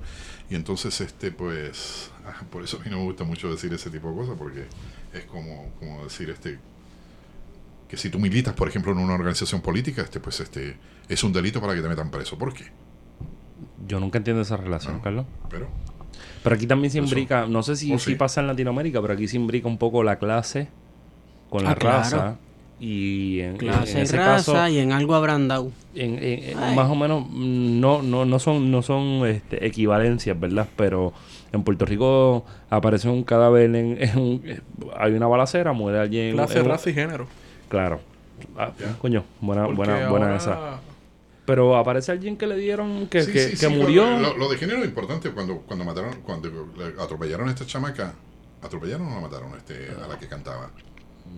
Este, Ah, en Río Piedra. wow en- sí este, ¿Cómo se llama? Ahí, En el- cerca de los 65 en el cruce de la 65 Sí, en sí, el elevado de Trujillo sí, Que qué hacía tan tarde, Exacto, o sea... que hacía tan tarde y vestida con la falda tan corta. Pero eso no, fue No, lo que pasó. joda, ah, sí, eso no fue lo que pasó con, con alguien ayer. Que yo lo vi en Twitter de que, que así, creo que era en Cabo Rojo, si no me equivoco. Bueno, tam- ta- digo, yo no sé, yo no, no leí ayer, pero, pero esa es una de las cosas que a veces aquí se plantea decir. Y, y a veces este, la prensa se hace eco de eso también. Que- Claro, cosa sí, que está claro, completamente sí. equivocada. Porque ¿qué hacía a las 2 de la mañana? Pues, ¿Qué te importa a ti lo que hacía a las 2 de la mañana? Una mujer que pues... Y se lo mejor cuestiona quería- porque es mujer, porque si llega a ser sí. un hombre no lo No, cuestiona. no. Sí, sí. Pero lo mismo que el asunto de que cuando plantean a veces sobre las compañeras, este no, Sí. este es como que está invitando a la violación porque está vestida, vestida demasiado provocativa. Además, no sabía que en la constitución de cualquier país en el mundo existe una cláusula o algo, alguna ley divina que dice que de salir después de las 12 de la medianoche a caminar en la calle es algo malo. Cuando, o sea, estás, ca- se sup- estás caminando por la calle, loco, se supone que estés seguro. Pero es que está cabrón porque el 90% de este podcast hemos discutido cómo en sitios donde, que Carlos, para hacer un poco el, el contexto, nosotros entendemos que sitios como Río Piedras es donde debe pasar todo lo malo. Entonces, en condado no debe. el condado no, porque No. el condado eh, crea una milicia privada que tiene que defenderlo a los bori Y están los blanquitos. Y, y hay que presentar una buena cara, una buena cara para el turismo. Pero en Río Piedras no. Entonces Río Piedras estaban intentando viol- violar compañeras y amistades de nosotros y, y universitarias universitarias a las 7 de la mañana. Pero eso no importa. Porque ahí es donde se tiene que dar ese tipo de dinámica. Donde está la pobreza, pues eso sucede ahí, no, no molesta. Pero en el caso de Viejo San Juan, en el caso de Condado, y por ahí se va a seguir replicando, porque las paredes de la pobreza Pero lo mismo, es lo mismo que sucede con los extranjeros, este, tú sabes. eh, Los yo no- chinos. Yo no, me acuerdo cómo es la palabra. Agarofobia, no. Agarofobia creo que se llama. Agorafobia. agorafobia. No, eh, algo de que pues, es el, el- la fobia a los pobres. Ah, esa no la, no la No, había no creo que sea esa palabra. Yo, yo, yo la tengo en algún lado, pero es una palabra así media complicada y que termina con fobia, pero que es la fobia a los pobres, que es, es eso en definitiva lo, lo que sucede porque con el asunto de los extranjeros, porque aquí nosotros abrimos los brazos, aquí y en otros países, ¿no?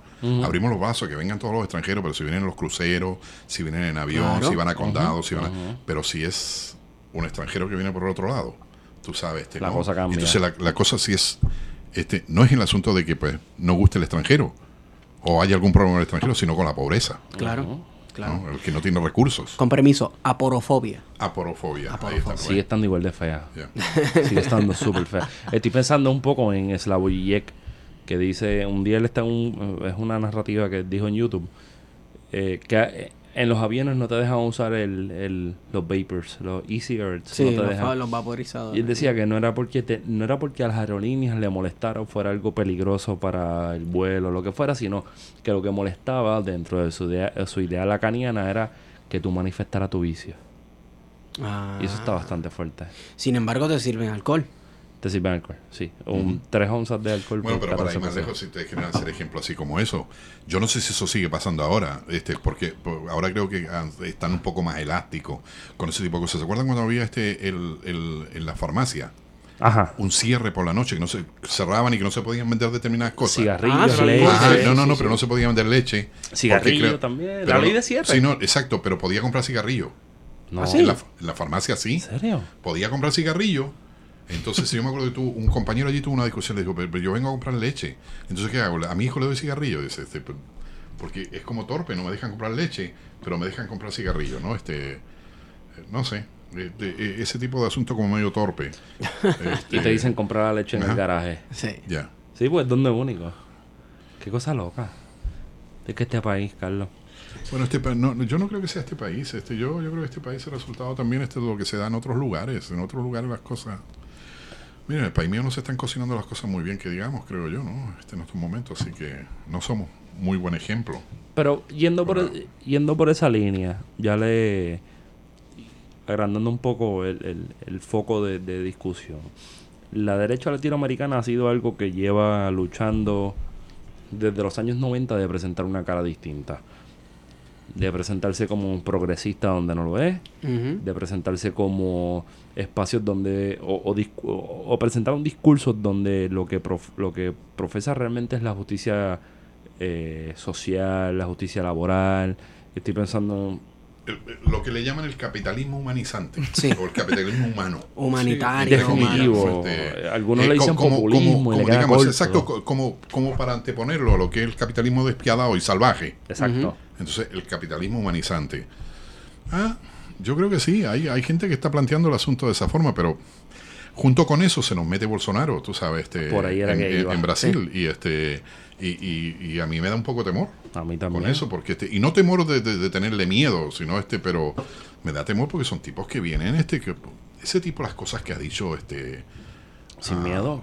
tú sabes, como aquello de decir de que la dictadura este, de, de Brasil, el único error que cometió fue que torturó demasiado y no mató lo que tenía que matar. Sí, así mismo. Y no se da en un vacío, porque entonces Bolsonaro no llega desde la nada, llega porque desde 2006, 2007, 2008 se estaban instaurando una serie de golpes judiciales, eh, empezando por, por, por Honduras, Paraguay, este, que dieron paso al proceso judicial contra Dilma y Pero tú sabes, Mariano, yo también tengo, tengo, tengo algún este, al- alguna, algún sentimiento con eso. Es decir, yo lo he dicho en muchas ocasiones, yo, mi corazoncito yo lo tengo con, con y no, no lo voy a ocultar, pero lo tengo con Lula y lo tengo con Dilma Rousseff en clase de Brasil, pero Lula nunca me ha sabido explicar a mí con exactitud.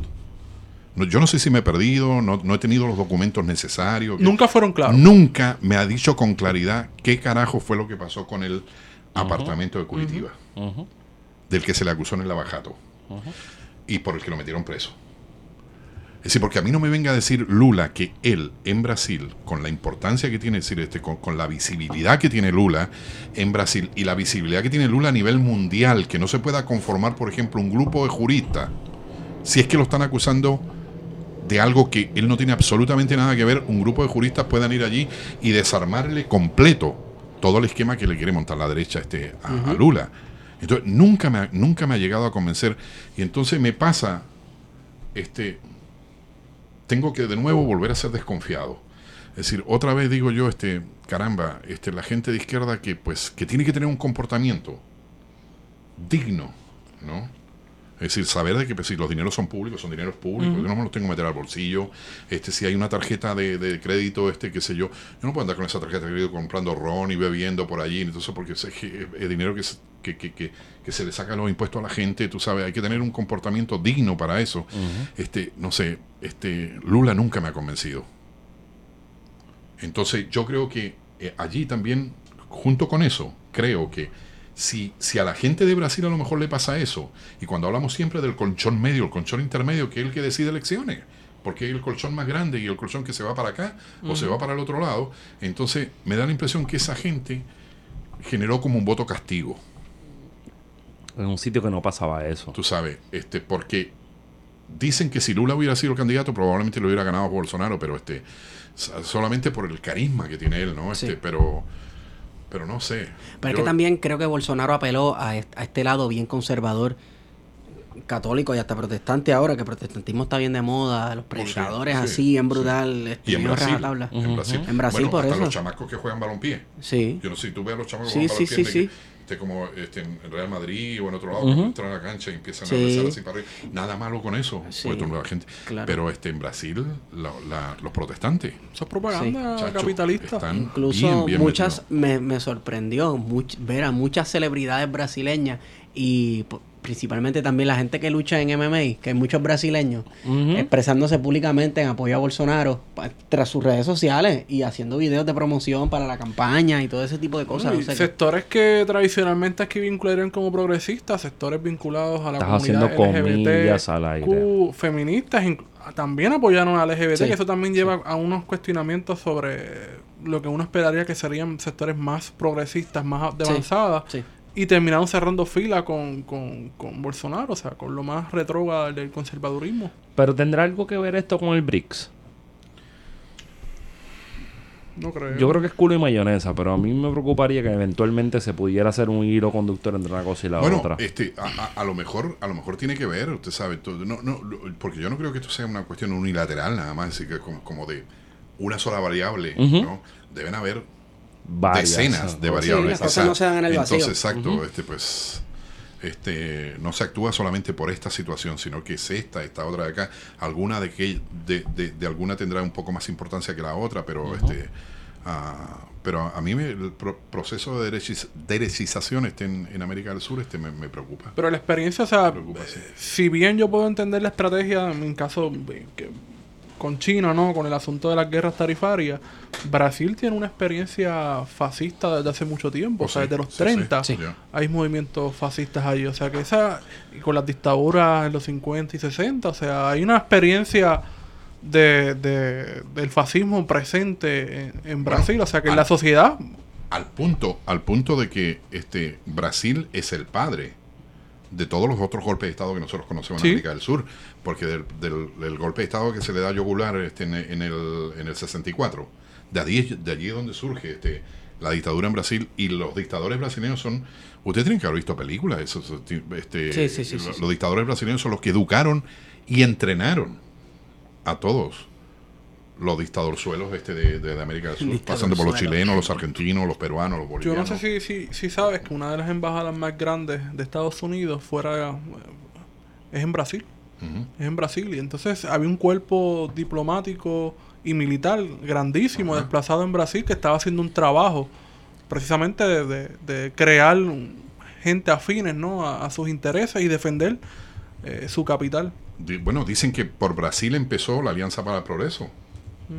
Eh, todo el, pro- el- el programa este de penetrar este, los países latinoamericanos, supuestamente con ayuda para poder, este, qué sé yo, este, desarrollar determinadas industrias en los países este, que partió este con que es todo un proyecto este de este hombre de, de John Kennedy, ¿no? Este, de ahí para adelante y Brasil. Que por ahí bueno, está sí. Teodoro Moscoso también por ahí Exacto, envuelto. sí, sí, ahí está, pues de ahí está que- que montaron este que era la vitrina para mostrar al mundo vitrina de la Esa sí. América eh, de- para mostrar al mundo este era Puerto Rico eh, como en oposición a la Ah. vitrina Que que montaba todas estas teorías ¿no? de- del desarrollismo, porque entonces, mientras América estaba aposta América Latina apostaba por, por, por desarrollar eh, lo que se conoce como eh, industrialización por sustitución de importaciones, habían otros modelos más que apostaban por la invitación de capital privado a invertir, lo que se va a conocer como la industrialización por invitación, que es Puerto Rico. Y está esa lucha constante del modelo de la CEPAL, eh, Cardoso, de, y hay una serie de teóricos, ¿verdad?, que, que postulaban la idea de- del centro-periferia versus Ujú. las ideas de Estados Unidos de, de penetrar la región económicamente para no mira- afectar su mira- capital. Y mira que, que- que coincidencia también, que gran parte de los teóricos de, de esa- de ese planteamiento que tú dices salieron de Brasil, Sí, de Brasil. porque de allí, de allí es donde salen todos esos tipos. este pero ya no se sé. convierte en presidente, ¿no? Este, pues yo no sé si ustedes llegaron a ver, este, esa película se filmó, yo creo que se filmó en Chile en el año 71, en el año 72, en el tiempo de Allende, una película de Costa Cabras con este con, con el francés este, ay Dios, se me olvidó, Yves Montand, eh, que se llamaba eh, Estado de Sitio, que es precisamente, tú sabes, sobre un asesor este estadounidense que asesora en Brasil y asesora en este caso en Uruguay porque los secuestran los tupamaros en Uruguay. Entonces, este, él era asesor cuando lo secuestran y dice, "Esto- están equivocados, chicos, este, mira, yo no tengo nada que ver con todo esto. Yo soy un asesor este eco- económico y con la agricultura y ese tipo de cosas. Y cuando los tipos, pues los tipos este, le, hacen un juicio, ¿no? Y le empiezan a mostrar fotos, en algún momento dicen, ¿usted conoce a este señor? ¿Usted conoce a este señor? Por la foto está toda cortada, ¿no? Entonces están los generales, todos los tipos, entonces que habían, muestro, habían mostrado ya todos los, los sistemas de tortura que, que- que habían enseñado. Y entonces el tipo dice, no, no, no conozco a este, ni a este, ni a este, ni a este. Entonces de golpe aparece la foto de él. La ponen en el medio y el tipo junta la foto y la foto era completa. El tipo se había sacado la foto con todos los tipos porque él estaba asesorando a toda esa gente. Wow. Es, es una película bien, bien, bien interesante y, y creo que también está en YouTube, que se puede ver este, fácil, se llama así mismo, Estado de Sitio. Es una, una película de Costa Cabras y, y con, con Yves Montand, este, con los franceses, y se filmó en Chile, me acuerdo de eso. Sí.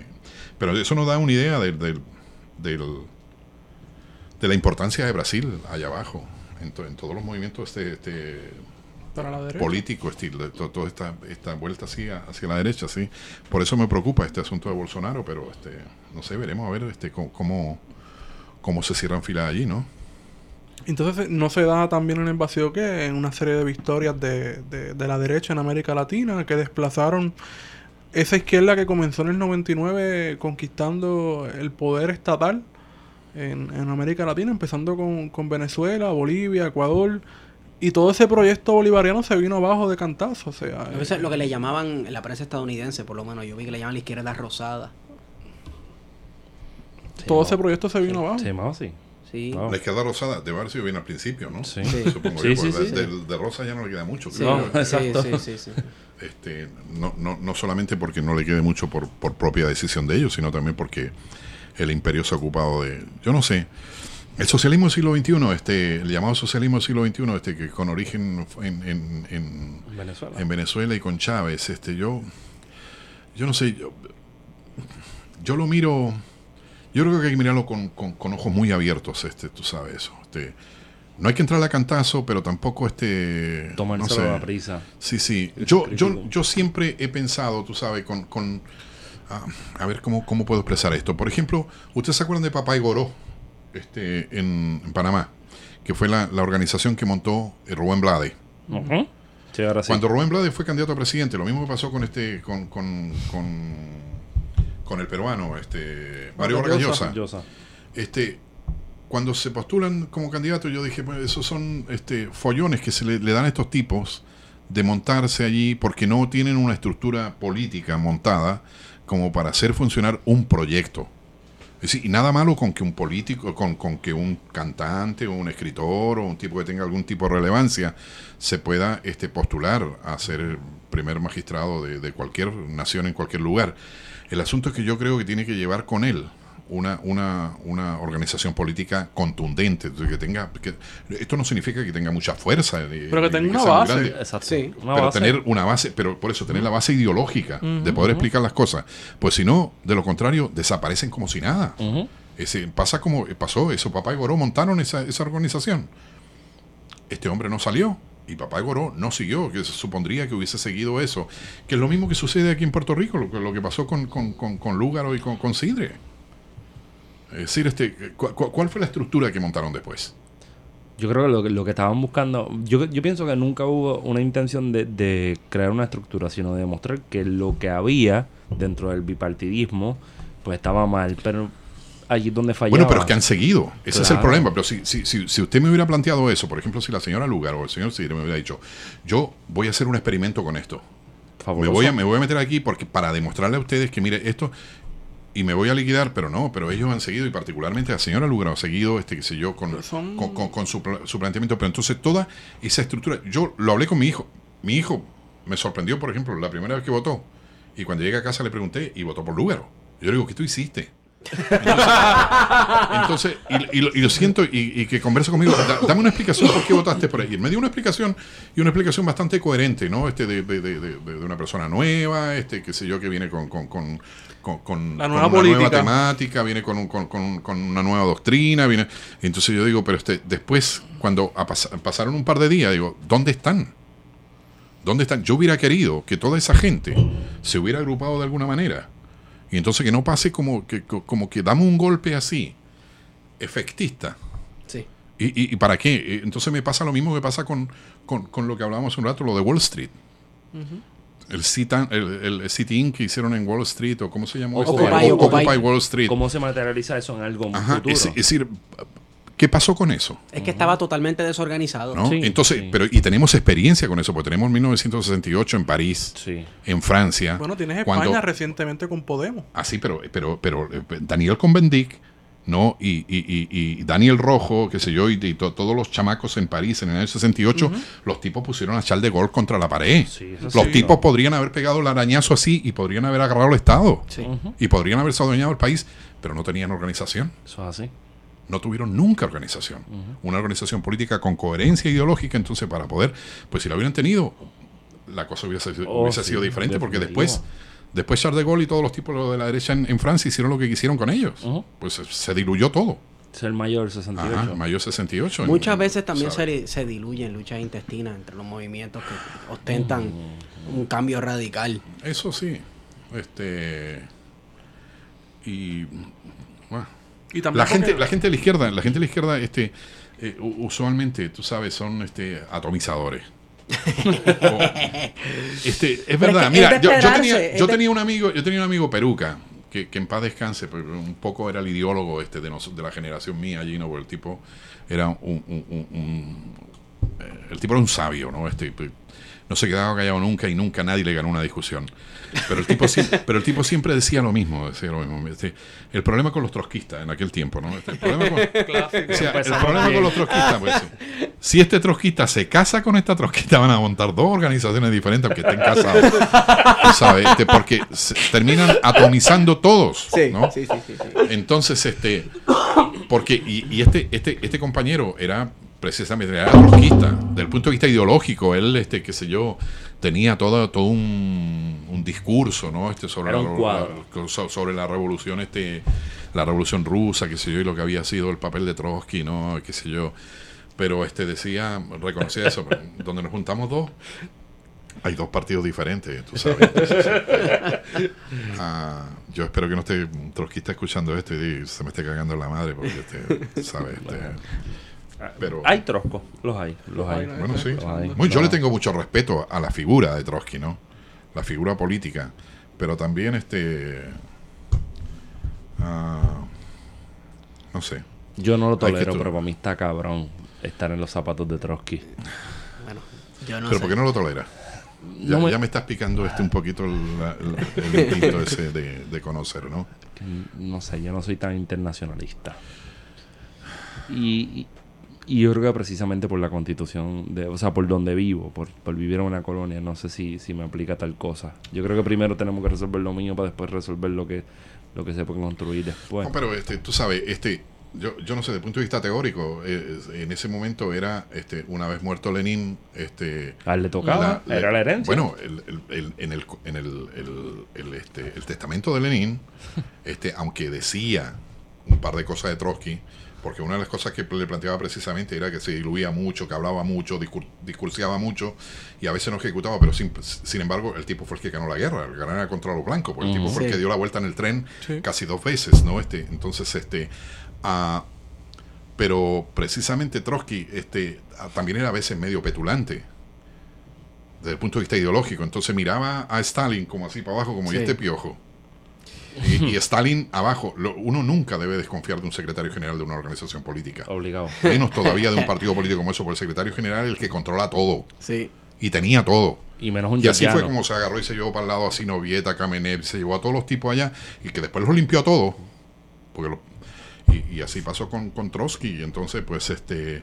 Pero el asunto, yo personalmente creo que creo que él tenía razón con el asunto de la revolución permanente.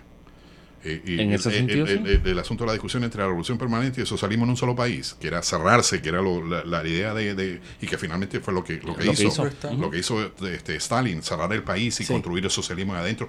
Me importa un caramba lo que esté pasando afuera, pero lo vamos a construir nosotros acá adentro y la posición de Trotsky era diferente.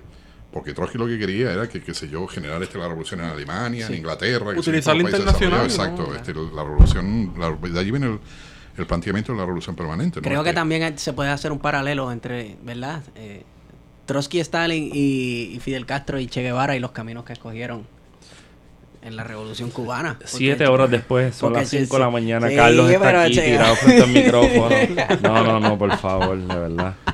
Bueno, Oye, pero es interesante que algo que sale de, de toda esta discusión de Trotsky y Stalin, de la internacional, eh, es que estamos de, de nuevo contra un fantasma que está recorriendo y es el fascismo. O sea, en los 30 se le hizo frente en España, eh, los frentes populares, la guerra civil, se le hizo frente en España, se le hizo frente ¿Cómo se, en nota que, Europa. cómo se nota que leyó el manifiesto comunista? ¿no? No, La- la- no. Yo, yo me acuerdo de un maestro mío, un maestro mío que agarró, me puso en, la, en el pizarrón.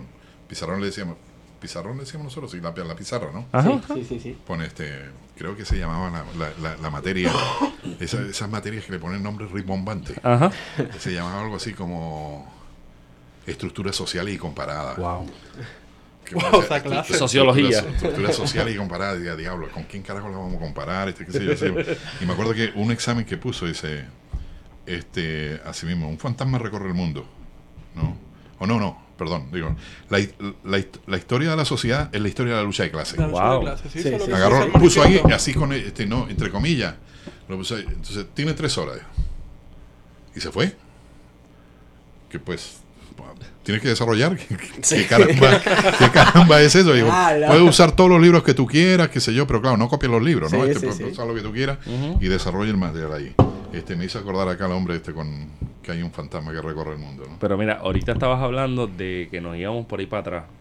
Y Guarete llevó para allá atrás. Guarete está llevando para los 30 otra vez, ¿no? Ajá. Preocúpate cuando este se vaya para la época romana y te diga, Ah, fíjate, a mí eso, me gusta tirar para atrás. eso me acuerda a los Exacto. en el siglo XI. Marco Aurelio por ahí. Marco Aurelio, sí, las, me- la- las meditaciones de Marco Aurelio. un peligro, Precioso. un peligro, Pero, muchacho. o sea, pe- pensando en, en esa en, en ese contexto histórico del 30 versus lo que tenemos ahora, ya hablamos de Bolsonaro, pero entonces en Europa tenemos también, el, incluso en Estados Unidos también podemos hablar de algo que se puede llamar un posfascismo. O sea, ¿Ya? ¿cómo lo ves? Yo, yo lo veo, yo lo veo muy peligroso y yo digo, tengo mucho temor. Y cuando digo temor, no es temor de miedo de esconderme, sino tengo temor de que pues, las cosas, que, que, que la gente que deba parar esto, es decir, no, no tenga este, la visión necesaria, la estructura política y, y, este, el, la- la- el entendimiento ideológico como para poder organizarse de una manera de poder controlar a esa gente y eventualmente derrotarla Para construir otra cosa, ¿no? Este, construir otro país, construir otro mundo. Este un mundo que sea más igualitario, qué sé yo, este una cosa en donde a la gente se le garanticen este, las cosas, la- las necesidades básicas, este, qué sé yo, y este, y, y particularmente la libertad, ¿no? Este, que aunque sea la libertad, así entre comillas, la libertad que conocemos de, de- de una sociedad este, democrático burguesa, ¿no? Este. Sí. de, de- de un país capitalista, es decir, este, Sí, no- no capitalismo estoy liberal. sí, sí. Este, pues sí, ese es el temor que yo tengo, ¿no? Este, pero yo, yo, yo no sé, me, me da la impresión que me, me da la impresión que a- a- así como, como han surgido y como Marie Le Pen, qué sé yo, en aquel lugar en Francia, Francia, sí. y como el otro tipo allá en, en Italia y, este, y en algunos de los países, este, estos países que siempre hay frío, que son Dinamarca, este, Polonia. Polonia No, por allí están pasando, están pasando este, cosas que se yo bien interesantes, que se están yendo bien a la- Yo creo que también allí en aquellos lugares, este, y lo mismo en Estados Unidos, tiene que empezar a surgir este eh, la, la gente que pueda detener ese tipo de cosas. Y lo Y mismo no lo, debería va, no lo va a detener la, la socialdemocracia, porque la, so- la socialdemocracia fue quizás la alternativa al proyecto soviético y muerto el proyecto soviético en, lo- en los 80, Sí. se, se ha venido abajo todo ese el estado de bienestar. O sea, ¿cómo se le hace frente? Bueno, ahí tienen una tarea, una buena tarea ustedes. La, la gente que tiene- una- la- la- la gente que- Excelente respuesta. la, la gente, la gente que tiene la edad de ustedes, pues yo tengo 66 años ya, tú sabes, este, y, y, y- Queda rato. y yo voy yo voy para atrás, este, qué sé yo, me podrá quedar un poco de tiempo, que no, no, no, no creo que sea mucho, pero este, tú sabes, aparte de eso que yo no, no, no soy un animal, un animal político así de, de, de organizar cosas y eso, este, puedo tener algún tipo de impresión y puedo conversar de un par de cosas, pero no mucho más allá. Pero este, a ustedes, me refiero a los jóvenes, los chamacos míos, este, eso es lo que yo te hablo todos los días con Pablo y con Sergio, se lo digo. Ah, Muchas veces me miran así como que está hablando mi papá, dice, como que se habrá fumado anoche. este, pero este, tratar de que pues este, lo- los jóvenes son los jóvenes los que tienen que, que- que- que inventarse cosas y, y- y saber. Lo conversábamos un poquito hace, hace un rato, este, antes de empezar la conversación previa, ¿no? Y saber de que ah, toda transformación es dolorosa. Sí. Este, alguien por ahí dijo, yo no me acuerdo quién caramba fue el que dijo que la partera de la historia era la violencia, ¿no? Este, yo no, yo, yo, yo no quiero ser violento con, con, con absolutamente nadie porque yo, mire, yo creo que soy el ser más cobarde, ¿no? Este, y no quiero, no quiero meterme en revolución y quiero que pues este, pero hay una situación que es, es real, es decir, la gente que detenta el poder y la riqueza y el capital no lo va a entregar. Y el este, temor es de- no lo va a entregar de forma fácil este y no lo va a porque yo eh, en última instancia pudiéramos pedir de que no, no, no tiene que entregarlo pero queremos que lo redistribuya. Porque cómo, cómo es posible por ejemplo que este que yo he leído en algún sitio no sé si, si me equivoco la persona que leí pues estaría equivocada que dice que nosotros tenemos en, en estos momentos tenemos dinero para alimentar a tres veces la cantidad de gente que tenemos aquí. Y tengamos gente que se nos está muriendo de hambre. En ¿Por qué? En Puerto Rico la no, no, no, no, no el mundo, el mundo entero. ¿No? Sí, ¿cómo podemos entender, por ejemplo, que existan los señores este, como los, cha- los chamacos, este, el chamaco de Facebook, el chamaco de Apple, nosotros de este otro lado, por nombrar algunos, nada más todo eso, que tienen tal cantidad de millones de dólares que, que los tipos ya prácticamente no saben qué hacer, pues no saben dónde invertir. ¿no? Y sin embargo tenemos países como, como el nuestro, tú sabes, que, que, que, estamos pasando por las perrerías, que estamos pasando, y otros lugares, ¿no? Que, que están peores que nosotros. O que usen nuestro espacio pa- pa- de, de paraíso fiscal. Ajá. Porque tienen los bitcoiners Exacto. en Viejo San. Juan vacilando, haciendo el desastre que sea y no hay nada. Entonces, a eso es lo que yo me refiero con la redistribución. Es decir, Claro. el tipo no, no, yo, yo no quiero quitarle lo que el tipo tiene. Aunque por ahí hay alguna gente que dice de que todo tipo que tiene mucho dinero, ese, de alguna manera robó por en algún sitio, tiene que haber robado algo. Y entonces, este, por La lo menos. propiedad es por un lo menos- robo. bueno, la Plusvalía, la dicen por ahí. ¿no? La plusvalía sí, le sí. robó este, este, pero. ah, pues no sé, tú sabes, este. ah, los chamacos jóvenes, ustedes van a tener que. Se van a tener que organizar y van a tener que hacer algo. Hay mucho que hacer. Yo los sigo, yo, yo los puedo acompañar. Si, si ustedes hacen algo, pues yo los acompaño de atrás. Este, me, me dan una banderita o algo, yo, yo puedo caminar este todavía. Fíjate, pero la- de- más, allá, más allá de la bandera, la palabra, la palabra que sale de la boca de Carlos Weber es dura. Es dura. Yo, Sí. yo no sé, este, pero Solidario. este, ah, es que yo creo que las cosas van por ahí. Este, yo quisiera que las cosas fueran facilitas, este, y no, pero No, jamás lo va a ser. nunca, nunca fueron así. La propia revolución industrial, mira, este, tú Sí. sabes, este, Unos dolores de partos terribles Ah. para la revolución industrial. Y, y to- todo proceso revolucionario este, ah, conlleva, conlleva dolores. Pero es que también, este- también hay una idea de que, por ejemplo, usando esa línea de los dolores, de los dolores revolucionarios, que cada revolución tiene una- un, un costo. Ajá. Pero también tenemos que hacer el justo ejercicio de entender que dentro del capital el costo es mayor. Estamos jugando con... con o sea, no- por ejemplo, en el caso de Puerto Rico tenemos un montón de gente que se está yendo de la isla. Tenemos un... Hoy salió primero, ahora estaba celebrando hoy que teníamos la tasa de desempleo más baja en no sé cuánto tiempo. Eso es una cosa que yo, eh, tú sabes, este, a los propagandistas, pues yo, yo no, no, no les quiero llamar nunca este analista a toda esta gente, los propagandistas, que de donde sean, pero son propagandistas, Lo son, este, sí. ¿no? Sí, lo son. Este, celebrando hoy este, de que, y em- riendo, tenemos que estar tranquilos y contentos y felices porque por primera vez en la historia se llegó a un 8% en el desempleo en Puerto Rico. Y yo, yo quisiera, yo siempre le digo, este, soy, yo quisiera que alguien me mostrara así, este, que yo poder ir a tocar las fábricas o este, las empresas, este, donde está trabajando la gente. Sí. Porque yo lo que veo aquí, este, en términos generales, es que está entrando el dinero del desastre, que no está entrando en la cantidad que debería entrar. ¿no? Para lo que pagamos, porque eso es otra cosa. Dice, no, porque la ayuda, mira, ayuda un caray, este, tú sabes, este, yo- yo pago en la hipoteca todo lo de FEMA. Todos los años que yo pago hipoteca me han sacado para FEMA y, y- y FEMA ha ido a ayudar a todos los lugares de Estados Unidos donde ha pasado algún desastre. Pues entonces, pues es el dinero que corresponde aquí, que no ha llegado en la cantidad que tiene que llegar, pues dicen que creo que el propio FEMA reconoció algo de cuarenta y pico mil millones de dólares, de los cuales ha entregado ocho mil nada más. Dónde está dice ese que dinero? no, no, pero dice que lo, dicen que lo tienen, pero que están esperando la transparencia del gobierno. Ah, Entonces, ahí es donde está el Ah, asunto. está. De, cómo, de van a manejar todo eso, pero de todas maneras, entonces ese es el dinero que están esperanzados en que va a llegar y que va a solucionar un poco este asunto. Pero, pero yo no quiero ese dinero porque ese dinero se va a acabar. Es como también a veces yo me, me- cuando, cuando se habla del Robin Hood de izquierda. ¿no? También me preocupo con eso, porque el Robin Hood de izquierda quiere redistribuir. Estos tipos tienen mucho, ¿no? Mira, vamos a sacar de acá y vamos a repartir. Pero para repartir tenemos que producir también, ¿sabes? Eso es así. Porque una vez que terminamos de repartir todo lo que había, ¿qué carajo hacemos? De ahí para adelante. Pues se acabó el Robin Hood porque no tengo más chavos para repartir para ningún sitio. Entonces, pues tengo que producir. Entonces, todo ese asunto, no sé. Entonces, el 8%, yo no sé.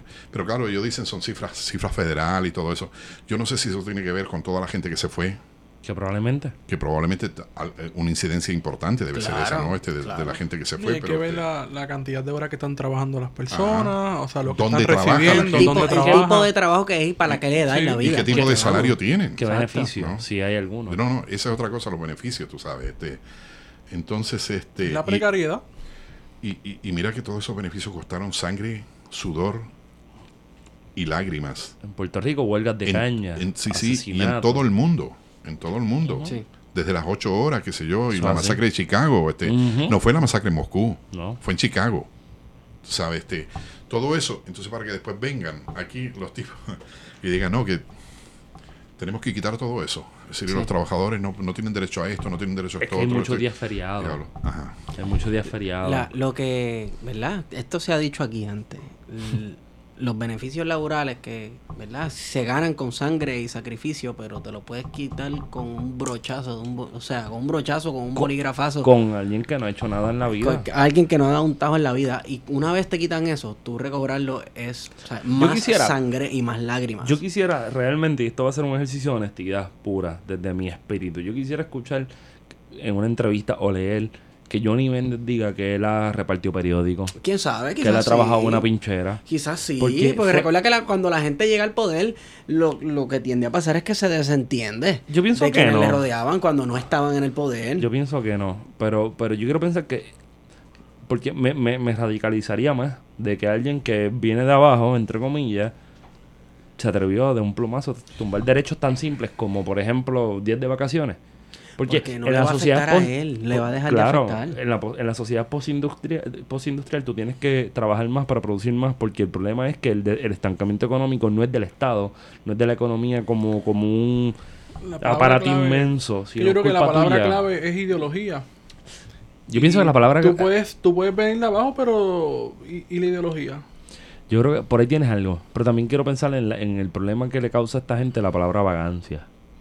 Y la palabra Eso es parte de la ocio. ideología también. O Porque sea, el ocio se construye como una cosa distinta a lo que... los va- la vagancia es de gente que no tiene acceso al poder. Yo no sé si esto es demasiado remanido para ustedes, pero no, no, no, no, no será también de que ustedes tienen a Dios y al demonio muy cerca. Probablemente. Es decir, este, cuando me digo Dios y el demonio, me refiero, depende de dónde se le mire, pues Estados Unidos muy cerca, porque entonces, porque yo, este, por ejemplo, ¿dónde está la clase obrera aquí? ¿Dónde, dónde, dónde se ha visto? Este, en cualquier otro lugar del mundo, y no vamos a hablar de la republiquita, porque no quiero comparar, pues no se van a comparar con la República Bananera, ¿no? Este, porque Puerto Rico no es una república bananera, dice esta gente, ¿no? Este, no vamos a comparar ni con, ni, ni con Nicaragua, ni con Chile, ni con Argentina. Sí, Vamos a reclamar con Francia y con Inglaterra. Wow. Hubiera pasado la mitad de lo que pasó aquí. no, porque el desarrollo de la clase Allí- obrera en Puerto Rico ha sido bien distinto. Por eso, pero de todas formas, aquí, este, yo hace, la gente se está preguntando dónde están, este, dónde están escondidos, este, do- do- do- entonces, Ahí va- volvemos a la cuestión de la ética con la violencia. Cuando pasan los sucesos del primero de mayo, ¿por qué los sindicatos no, no reivindicaron los actos que se hicieron contra el Banco Popular? ajá, ¿Qué hicieron los sindicatos? por- Se echaron porque, para atrás. porque todo el mundo, porque to- ese es el asunto, lo que conversábamos también, todo el mundo quiere tener la, la, la- el discurso sobre este la corrección política. Claro. Sí, ¿qué hicieron? ¿no? Es más, voy más allá. ¿Qué hicieron los, la mayoría de los sindicatos puertorriqueños este primero de mayo no fueron a marchar al, al- a la, la milla de oro? Hicieron una actividad paralela Separada. en el. Capitolio que terminaron reun- reuniéndose con Tomás Rivera Chat. O sea, hello, o sea, eso te demuestra el, el nivel o la conciencia de clases que no tienen. Y, y- y por eso, cuando yo decía con el asunto de, de Dios y el diablo, perdón, era por, por, por el asunto este de que ah, la válvula de escape, ¿no? Este, tú sabes, también la gente que se va. Guagua aérea. Sí. Entonces la gente se va y entonces este pues mira, ya me cansé, no no no no voy a seguir este reclamando las cosas acá, este he sido pisoteado tanto y agarro me voy y entonces es el es el asunto, ¿no? En Netflix hay un, hay un, un documental, Carlos, de. Se llama Winter on Fire. Y es sobre. Sobre lo que pasó en, en Ucrania. En los momentos 2013, 2012, Ah, sí, 2014. sí, sí, sí, que ahí estuvo envuelta Natalia Yaresco. Natalia Yaresco. Natalia. Yaresco estuvo en eso. Y yo recuerdo haber visto por segunda vez ese documental aquí donde grabamos. Y un pana me dijera, después que he terminado de ver el documental, que se molestaron allá en, en Ucrania porque no los.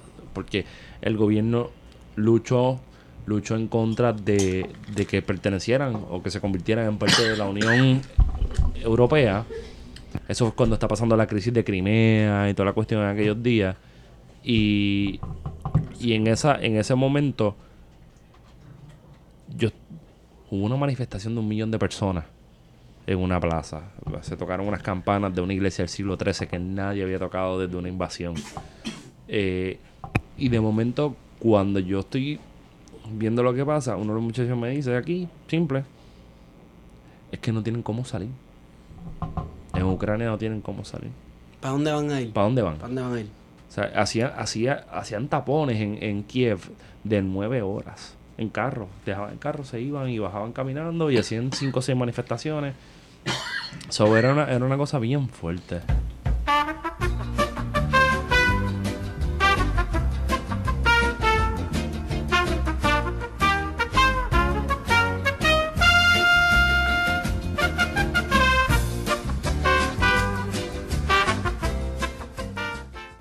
Después de que, de que los gases lacrimógenos de- del CRADIC, en verdad, embuste, después de unos desperfectos mecánicos o fallos técnicos, pues estamos de nuevo. Y yo pienso que, que después de una conversación tan, tan genuina y tan intensa como lo que sería el trasfondo de- del desarrollo de la derecha latinoamericana y, del, y de, los, de Chile, también, ¿verdad? Que es una cosa bien personal, bien propia, diría yo la palabra, Carlos. Vamos a hablar de la prensa puertorriqueña. ¿Cómo ves la prensa puertorriqueña en el 2018, después que saliste hace, hace un tiempo? Yo trato de ser bien cuidadoso con eso, tú sabes, trato de no ser este a dar opiniones así muy tajantes con relación a, a- a ese tipo de preguntas porque se podría pensar en algún sitio que pues este está sangrando por la herida, ¿no? Este alguna Sí, gente, este, sí, decir, sí, mordido. no están, no estás tú en el lugar, este cerraron el espacio donde tú trabajabas, en fin, ese tipo de cosas.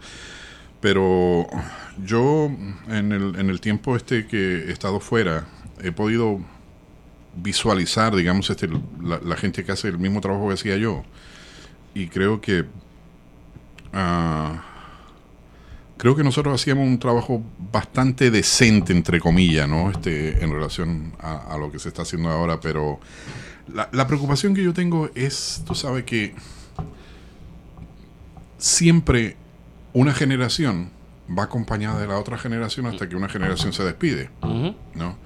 Entonces me da la impresión que eso es lo que está sucediendo en estos momentos con, con el periodismo. Es como el asunto con la dictadura. Tú sabes, la dictadura, la dictadura, en, en mi país, por ejemplo, todos los chamacos que estaban abajo de mí, este, perdieron esa, esa, esa relación conmigo y con mi generación porque nos condenaron, este, qué sé yo, o se, o se murieron, los mataron, este, los encarcelaron o los exiliaron.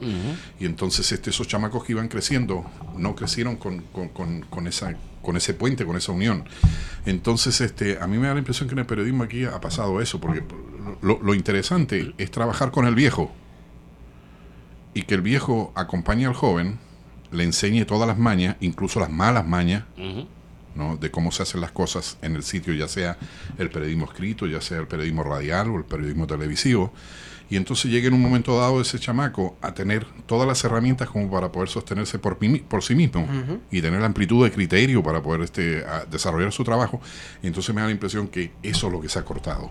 ¿no? Entonces, este sobre todo en el periodismo televisivo, este tratar de contratar este chamacos más jóvenes y yo nada malo con los chamacos jóvenes, por los chamacos jóvenes pues este son la, la, la posibilidad de recambio de todos los viejos, pero creo que tienen, siempre tienen que ir acompañados de los de los viejos. Y, y porque de esa manera van a aprender este el oficio, ¿no? Este porque al final de cuentas ese es el planteamiento que yo tengo que para mí el periodismo no es una profesión, sino que es un oficio. En la medida que tú lo vas conociendo más, este, lo vas desarrollando de mejor manera, ¿no? Y qué mejor manera de desarrollarlo que este, de la mano de un viejo, ¿no? Este, que, que ha pasado prácticamente por todas, ¿no? Así que eso es lo que yo veo en, en- en el periodismo aquí. Y entonces eso conlleva a que las cosas probablemente sean tan superficiales, este se ponga atención en cosas que a lo mejor no son las importantes para el país, entonces se vaya atrás de determinadas situaciones o determinadas este, eh, noticias que pues tú dices ah, que ganamos con eso, ¿no? Este, ah, que se le dé acento ah, y eso pasa siempre con, con- cuando la derecha precisamente pues tiene este, este está arriba va avanzando en el poder se le pone acento a lo que es el entretenimiento particularmente y La eso- farándula. Y eso no, no, no es una cosa nueva, eso pasaba con Franco, ¿no? Eso pasaba con, con Pinochet, eso pasaba con, con, con, todas las otras dictaduras, que le ponen acento en ese tipo de cosas, pues para olvidarse de las otras cosas que son un poco más este ah, nerviosas y contingentes y que pueden generar, qué sé yo, ah, algún tipo de, de opinión dentro de, la, de las comunidades, pero no sé, este pero soy cuidadoso con eso, ¿sabes? Estoy pensando en, en- Estamos grabando viernes. No voy a decir la hora para, efe- para efectos de que el Cradit tenga que buscarlo, porque si conseguimos a Weber, el Cradit, tiene que buscar a qué hora grabamos. Claro. Estoy pensando en el fallecimiento de, de Aníbal González Irizarry. Y estoy pensando en, en, don, en don Guillermo José Torres. Que son dos personas que, por lo menos, don Guillermo me dio un poco más de break de, de tener algún tipo de interacción. Vamos, vi el televisor, pero me dio un poco más de interacción. Y, y don Aníbal, pues yo lo vi cuando chamaquito. Pero que construyeron. Su trabajo fue lo suficientemente largo y suficientemente, digamos, serio. Con, todas las, con todos lo- los problemas que pueda traer el, el tema que estaban abordando, lo que fuera. Pero había una ética del trabajo distinta hoy día. Y, y están ahí. Y, y, por ejemplo, pensando en Aníbal González, murió vemos a un gremio que, que recibe un cantazo fuerte, pero también a la vez que, que recibieron un cantazo fuerte estoy viendo una generación que no sabía quién era él. Bueno, eso es producto de la memoria histórica, tú sabes. Este, yo creo que eso es una cosa que adolecemos aquí en el país, pero también en otros lugares. No, no, no es exclusivo de Puerto Rico el asunto de la memoria histórica. Este, ah, pero la memoria histórica incluso pesa en los propios periodistas. Mira, yo, yo me recuerdo el día, un día en que llevan a la fiscal, la esposa de, de Fermín, Oh, sí. Sí, sí. a Mayagüez, ¿no? Porque la van a velar allí, después la van a sepultar, este... ah, el nuevo día saca una foto de ah, Fermín abrazando a una, a una mujer. Y la mujer se le ve solamente este, este lado, ¿no? Aquí. Y Fermín se ve, pues, obviamente la foto está con- en- en- enfocada en Fermín porque es, es el esposo, es el viudo. Este, pero nadie hace absolutamente ninguna alusión a quién era la persona que estaba abrazándose. Y tú vas después al cuerpo de la noticia y después en, en los, en los otros periódicos y en, en la televisión y nunca salía absolutamente nada. Y la mujer que estaba abrazando a este Fermín era la viuda de Filiberto Ojeda Río. Wow. Y no hay ninguna mención. Entonces yo digo, este, la memoria histórica de los periodistas también, ¿dónde está? Tú sabes, Sí. Este, porque tú deberías haberte dado cuenta. Y por lo menos una cosa, no tienes que hacer un artículo sobre eso, ¿no? Pero tú lo puedes mencionar, es decir, por- y lo, lo mencionas por, por la trascendencia, Claro. por la visibilidad que tiene la persona. Pero este, si, si la gente que está cubriendo esa historia no sabe quién caramba son las personas que están en aquel sitio, entonces carecen de esa memoria histórica, entonces este, allí la cosa se complica. Yo por esas dos personas que tú nombras, yo tengo mucho respeto, pero tampoco yo creo que nosotros debemos hacer mucha pues no solamente por mantenerse serio, por tener una cara de serio, una cara de perro, este, qué sé yo, o hablar Lo con un tono de voz así, ¿no? Este, ese tipo de cosas, que la gente sea importante o que la gente tenga conocimiento sobre ese asunto, ¿no? Este, pero claro, esta gente fueron este, dos presentadores de noticias emblemáticos este, que, que, pues, se ganaron este, el, el- el- el respeto de la gente, pero las dos personas también no eran periodistas así, este, como tales que, que estaban en la calle. Eran Es decir, anclas. pues, exacto, solamente estaban adentro, este, son los presentadores, este, claro, tienen que tener una estirpe como la que tenían ellos, ¿no? Este, pero este, eh, el periodista también se tiene que forjar en la calle haciendo el trabajo día a día, ¿no? Este, y, y allí es donde, donde se empieza este, a, a adquirir la experiencia, creo yo, cotidiana, ¿no?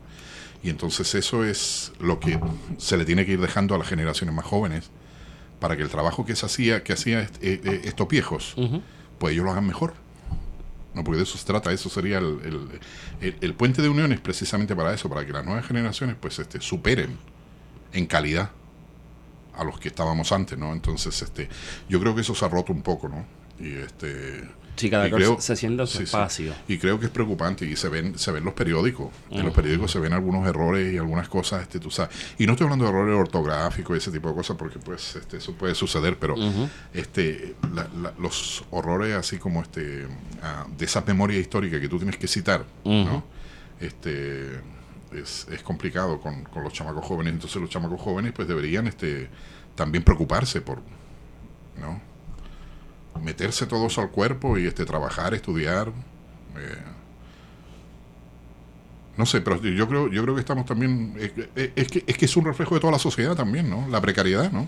Ujú. La precariedad y que el- se ha movido también, o sea, el típico, el, el, típico, el tipo de público no es el mismo de hace 20 años, es un público que busca entretenimiento, que busca consumir algo rápido, desecharlo y vamos a seguir. Y escapismo también. Y Mucho leer escapismo. noticias constantemente, porque la gente lee el título, lee un resumen breve y ya cree que está informado y no va más allá. No, los que leen el resumen breve son los que entran al artículo a ver de qué se trata un momentito, porque hay algunos que se quedan en el título y de eso se dan Ujú. llevar y comentan, comentan estupideces. Entonces tenemos unos medios de noticias que se concentran en hacer que el título dé los más clics posible y de eso se está dejando llevar las personas, del sensacionalismo. Es un problema. Y no sé hasta qué punto eso es saludable. en Es que no lo es. es que Pues no yo lo pienso es. que la dis- yo pienso que nosotros adolecemos de, de discusión. O sea, la discusión se amarra a una cuestión partidista. y Yo creo que tenemos que construir un país y eso nos, nos apremia. Yo, yo tú sabes, yo, yo tengo, yo tengo opiniones encontradas también con eso, porque por ejemplo, el periodista y el, y el, y el, el espacio periodístico no es una universidad. No, claro que no, no. te estoy enseñando cosas. Te- digo, te estoy mostrando cosas, pero no tengo la misma responsabilidad que debería tener un maestro, por ejemplo, en la universidad que está dando una clase. ¿no? El periodista. Ah, por otro lado, el asunto de, de- en el lo- cuando me refiero al periodista televisivo, eh, tenemos que tomar en cuenta, y ustedes, pues, este, su- supongo que deben coincidir conmigo, de que para que no se te escape toda la gente, el, la información periodística tiene algo de, de- de, este, espectacularidad. Sí. Es decir, tú le tienes que dar este a incentivar un poco tu información, no para moldearla la información, sino que la información sea la correcta, pero de manera tal que tú este, te quedes a mirar, porque ese es el, el objetivo principal que voy a tener yo como periodista televisivo, por ejemplo, que, tú, te- que tú veas la noticia, decir, que no te quedes con lo primero nada más y te vayas. Yo, yo recuerdo un, un caso típico con eso. Este, probablemente ustedes no se acuerdan porque ustedes eran muy chamacos, probablemente, ¿no? Este, pero eso esto- estoy hablando de los 90, 90, 91. Esa famosa este, eh, trifulca que hubo, que tenía de todo. Yo creo que lo único que le faltó a eso era la droga. Porque tenía celos, este, prominencia, este, a cuernos, tenía de todo. Este, era el, el asunto de, de José Ronaldo Jarabo Wow, y sí. Elizabeth Saya, que era pre- eh, fue reina de belleza y Sí, el doctor sí. Cology y todo Es eso, todo ese asunto. Y me acuerdo cuando la esposa de, de José Ronaldo Jarabo le pega el golpe, el, el piñazo a Cology y saltan los espejuelos. Esta oreja fue testigo porque el, brazo pasó, la mano pasó por aquí y saltaron. Entonces, este, esa, ese, este, eh, ese piñazo se vio de tantas maneras. El, único, lo único que estábamos en ese momento era por una cuestión simplemente este, de, de tiempo, ¿no? Este, que estábamos ahí, porque eso, eso se dio como a las 5 de la tarde y nosotros teníamos noticiario a las 6 y no a las 5. Entonces, los- todos los otros noticiarios se habían ido y Nosotros todavía estábamos allí, teníamos un break. Y pasó ese tipo de cosas. Entonces, pasaron ese piñazo para arriba, para abajo, de todas maneras. Pero entonces ahí es como se cuenta la historia, ¿no? Pues tú la historia la puedes contar de forma cronológica, la puedes contar de forma lógica. De forma cronológica vas a ir para las 8 de la mañana, pasó tal cosa, a las 10, a las 12, el mediodía, a las 2 de la tarde, qué sé yo, vas contando todo lo- el transcurso. O, o si lo cuentas de la forma lógica, arrancas con el piñazo. Entonces todo el mundo se va a quedar ahí, porque eso tiene que ser como un golpe en el ojo, es decir, como es el afiche. Espérate, espérate. Dicen, Weber, golpe en el ojo. Bueno, no, no, no es el de ahora. De, de- de- Bueno, pero no, no, es que Ese fue otro golpe en el ojo. hay unos cuantos el- golpes sí. en el ojo en la historia puertorriqueña. Este, eh, sí, sí. Este parece estaba imitando al, al, al- al tío de él. Sí. Este, sí, sí, Sí, este, sí. Pero, no- pero no, no, no estoy hablando, no estoy hablando de Navarro. Este, eh, este, el golpe de, de- de- era como que lo más impactante. Entonces tú entregabas eso inmediato y después le contaba a la gente cómo fue Exacto. que pasó esto. Entonces, ahí es donde radica lo que yo planteo, que tiene que tener algo de espectacularidad este, el- la, la- la- la información. Pero claro, si lo llevas al extremo, pues entonces va a caer en lo que dice el compañero, ¿no? Este, de decir, este, caer en lo amarillito, este, el periodismo color caca, Sí. este, Color caca. En los Este, programas de las entonces, 6 de la tarde. ah, exacto, ese tipo de cosas, ¿no? Que es lo que abunda. Realmente es lo que abunda. Pero todo eso tú sabes que se hace porque este también lo mismo que pasa con, con las- los espacios radiales, es decir, ya no hay periodismo en radio. No. Son abogados hablando. Exacto. Entonces lo mismo que pasa con la otra gente, que necesitan poner a cuatro o cinco personas que tienen algún tipo de exposición, que se los ponen ahí a discutir un par de cosas, ¿no? Y entonces queman una hora, porque sale muy caro Saludito a tener, Z93. tener este un, un, un, un, un- Y- sector periodístico, tener este una mesa de redacción, tener periodistas trabajando en la calle, tener gente asignada a, la- a las fuentes de, de- de noticias, es bastante más caro. Entonces, pues este los tipos han creído que así, de esa forma sí se puede hacer periodismo, pero pues en algún Y momento... que en la radio, ahora que mencionó los paneles, no hay presencia de sectores de, de izquierda o independentistas. O sea, más allá de Fuego Cruzado, que no te escuche Dávila Colón, pues él dice que al revés, que, que, que no hay, que no hay este, este de sector del gobierno, que son todos de izquierda. ¿no? si todas las emisoras son de izquierda. Son comunistas, la prensa separatista. La, la, la- la sucia, asquerosa y cochina colonia. La criminal colonia. Pero no hay, o sea, diversidad en, en, en radio. Todos son PNP populares discutiendo, debatiendo los paneles supuestamente objetivos en, en los que están cada espectro que al final son de derecha debatiendo lo mismo. Yo me pongo porque es de mi partido o me pongo porque es tu partido. ¿Cómo que Pero- se llama eso? Entre nosotros. Nada, nada malo con los abogados, pero ¿quién le dijo que los abogados tenían que saber de todo? Los todólogos. Los to- son todólogos por Es excelencia. decir, ese es, ese es el asunto. Es decir, yo creo que los hombres enciclopédicos se acabaron con Leonardo da Vinci. De ahí para acá, de ahí pa' acá ya no, no existen los hombres enciclopédicos. Es decir, el uno tiene el que ir- Renaissance Man. tiene que ir a buscar este, las cosas. Entonces yo creo que pues este allí donde eh, radica el, el trabajo de un buen periodista, tú sabes, este, de poder este, buscar la información donde existe y tratar de simplificarla, no puerilizarla, sino simplificarla para que la información se le pueda entregar al público y la pueda entender a la perfección el filósofo y el obrero.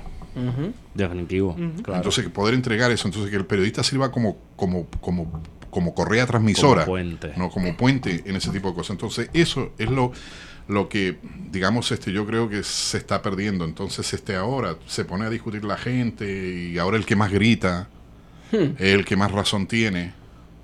Yo por eso me acuerdo mucho de un buen amigo que tengo, que se llamaba Diablo, se me olvidó el nombre de él. Él Me, me va a matar, pero se me olvidó el nombre de él. Pero es un buen amigo que trabajaba en el canal, en el canal, en el canal 6 y, y te- hizo el- el- la publicidad de una emisora aquí que decía: A la gente que usted quiere, no, se, le grita. Claro, son Criolla clásicos. 103. Sí, son ¿no? clásicos. Este, claro, la gente que usted quiere no se le grita. Ustedes fíjense en todos los tipos, mire. Le voy a empezar a nombrar algunos. Quique Cruz. Este, Espérate, todo. ¿qué, qué, qué grupo? No, no, pero Quique Cruz, el, el, el que trabaja, el, el, el, Noti1. an- el de Noti1, este, eh, a todos los de la radio, este, todos los analistas de, de todas las otras emisoras de radio, cuando empiezan, empiezan hablando muy bajito y utilizan el condicional. Yo creo que las Sí, cosas deberían ser sí, por aquí, sí. no porque eh, de esta situación. Y, y van hablando de forma muy bajita porque van, este, incluso de forma vergonzante, porque no, no tienen oficio todavía. Dale dos semanas.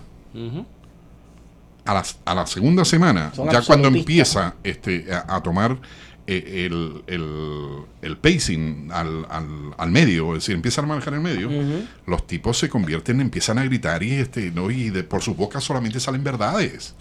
Y se acabó, de allí para adelante se acabó. Es Este, otra cosa, la posverdad y el antiintelectualismo que hay en Puerto Rico, que se está creando por sectores de la derecha. O sea, Ya. eh, Y o- el odio a la derecha, a la izquierda académica. Porque cualquier persona que se opone a la derecha es izquierda académica. Sí. No importa si es de Puerto Rico, o si es de Islas Vírgenes, o si es de Nueva York. Y, y que esto es un fenómeno internacional, el hecho de lo, lo de la posverdad y el antiintelectualismo que está últimamente de moda, de, de criticar todo lo que venga de sectores universitarios o preparados académicamente, de cuestionar la verdad porque no hay una verdad. Y eso también representa una amenaza. Bueno, eso, eso es verdad. Yo, yo he sido uno de los tipos que siempre he luchado, que en los lugares donde yo he trabajado, siempre he luchado porque hay que ir a la academia.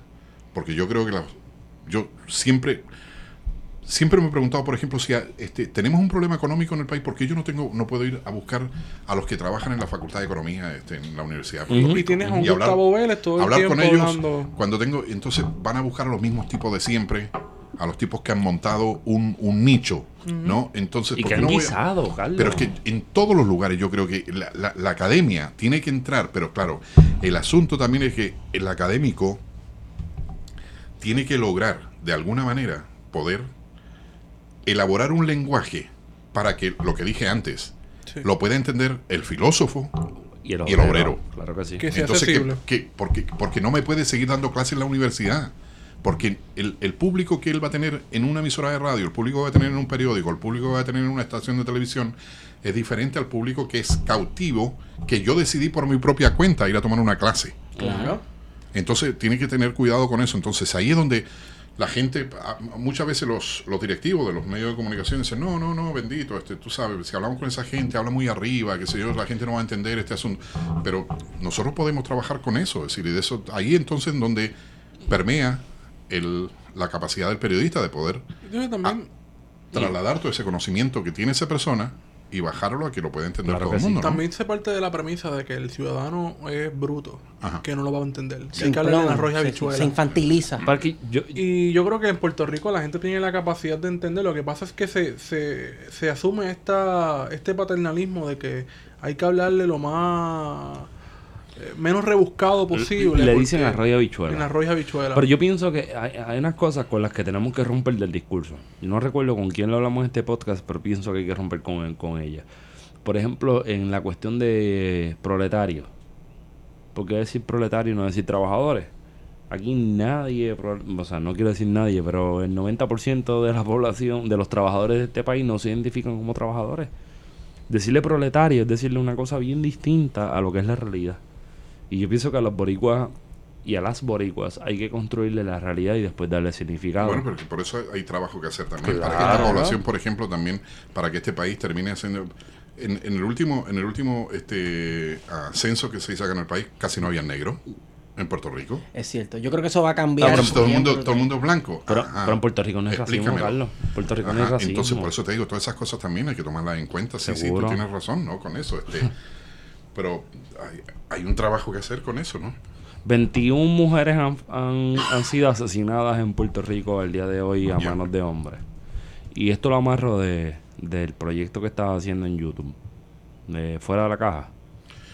Bueno, es un segmento que nosotros estamos haciendo porque queremos hacer este fuera de la caja, pero este, sabe, El- eh, todo eso cuesta tanto dinero. Pero vas con todos los power. Este, ah, entonces, este, mientras tra- trabajamos eso, se nos ocurrió hacer este un, un segmento que le llamamos siete días, Que está buenísimo. que es eh, un poco, ¿sabe? Yo desde un principio puse y dije, mire, no compare nadie, que esto no es análisis de absolutamente nada, no estamos haciendo, porque yo no quiero ni parecerme a ninguno de los que dicen que son analistas en ningún sitio, no me quiero parecer, sino simplemente es un compendio de las cosas que las autoridades y los políticos han discutido en la semana y los que las comunidades hemos obligado a que las autoridades y los políticos discutan, que son muy pocas, pero pues este, en muchas ocasiones las comunidades han empujado a que esta gente ponga atención a algunas cosas, entonces este es una especie de compendio de, de- de lo que de lo que pasa en la semana, así que eso es lo que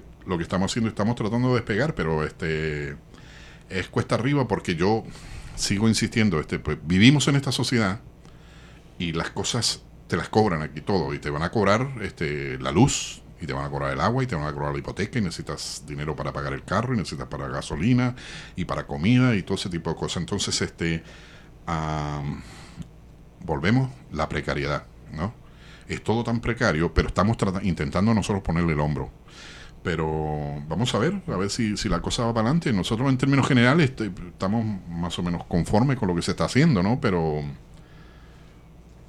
pero hay que hay que cabalgar, ¿sabes? Y supongo que es lo mismo que le pasa a ustedes y que le pasa a toda la otra gente que quiere hacer algún tipo Sí. de, de, de, de- de- Medios alternativos. exacto de medios alternativos, es decir, este pues Pero es el este, futuro. cómo también. sobrevivir. Yo lo sé, Sí. yo lo sé porque ya en estos momentos cualquier chamaco va a buscar el contenido a la hora que quiere y donde quiere en el aparato que quiere. Es decir, ya nadie se tiene que sentar en su casa a las 6 de la tarde ni a las 11 de la noche para ver noticias. No, ni en la mañana. Usted la va a ver a la hora que quiere. Y los chamacos van a discriminar ese tipo de cosas. Y quiero ver este, este, este contenido y quiero ver este, este otro contenido. Entonces, este allí es donde, don- donde radica el asunto, ¿no? Y allí entonces está lo que dice Guariones también, que hay cosas que son dispares, ¿no? Este, hay alguna gente que plantea, no, mira, a los chamaquitos, en los tres primeros segundos, si no lo conquistaste, te fastidiaste porque el chamaco se te fue. Sí. Pero también yo me he dado cuenta, y no, no solamente por mi, por mi este, eh, experiencia, sino por la experiencia de otra gente, que hay ocasiones en que si tú a veces le estás diciendo algo que es importante o que, o que tiene algún, como un gancho para que este, la persona dice, déjame ver, a ver, y te puede durar. Yo, yo, yo he- he- puedo aguantar, si, si hay un buen entrevistador y un buen entrevistado, yo creo que este, las cosas pueden aguantar un tiempo más, más prolongado, ¿sabes?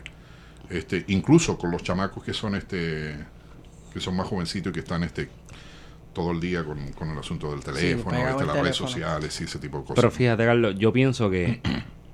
Y esto, modestia aparte, mala mía que, haya- que voy a hacer esto, muchachos. Pero yo pienso que, que vivimos en una sociedad que va tanto las millas. Estoy pensando en Rafa, un saludito a Rafael Acevedo Cruz, el brother. Que por ejemplo en un episodio, la nota del calce 11, esta es la 37, un par de notas, un par de notas al calce atrás hablamos de, de la salsa. Y él dijo algo bien interesante sobre los LP. Él dijo, la, la teoría de él sobre los LP es que los LP regresan porque el tiempo corrió muy rápido. Porque la tecnología se aceleró. Sí, es, es la juventud poniendo los LP de moda porque están tratando de revivir una memoria que, que no nunca vivieron, tuvieron, que no exacto, vivieron. no la vivieron. Y yo soy alguien que compra LP constantemente.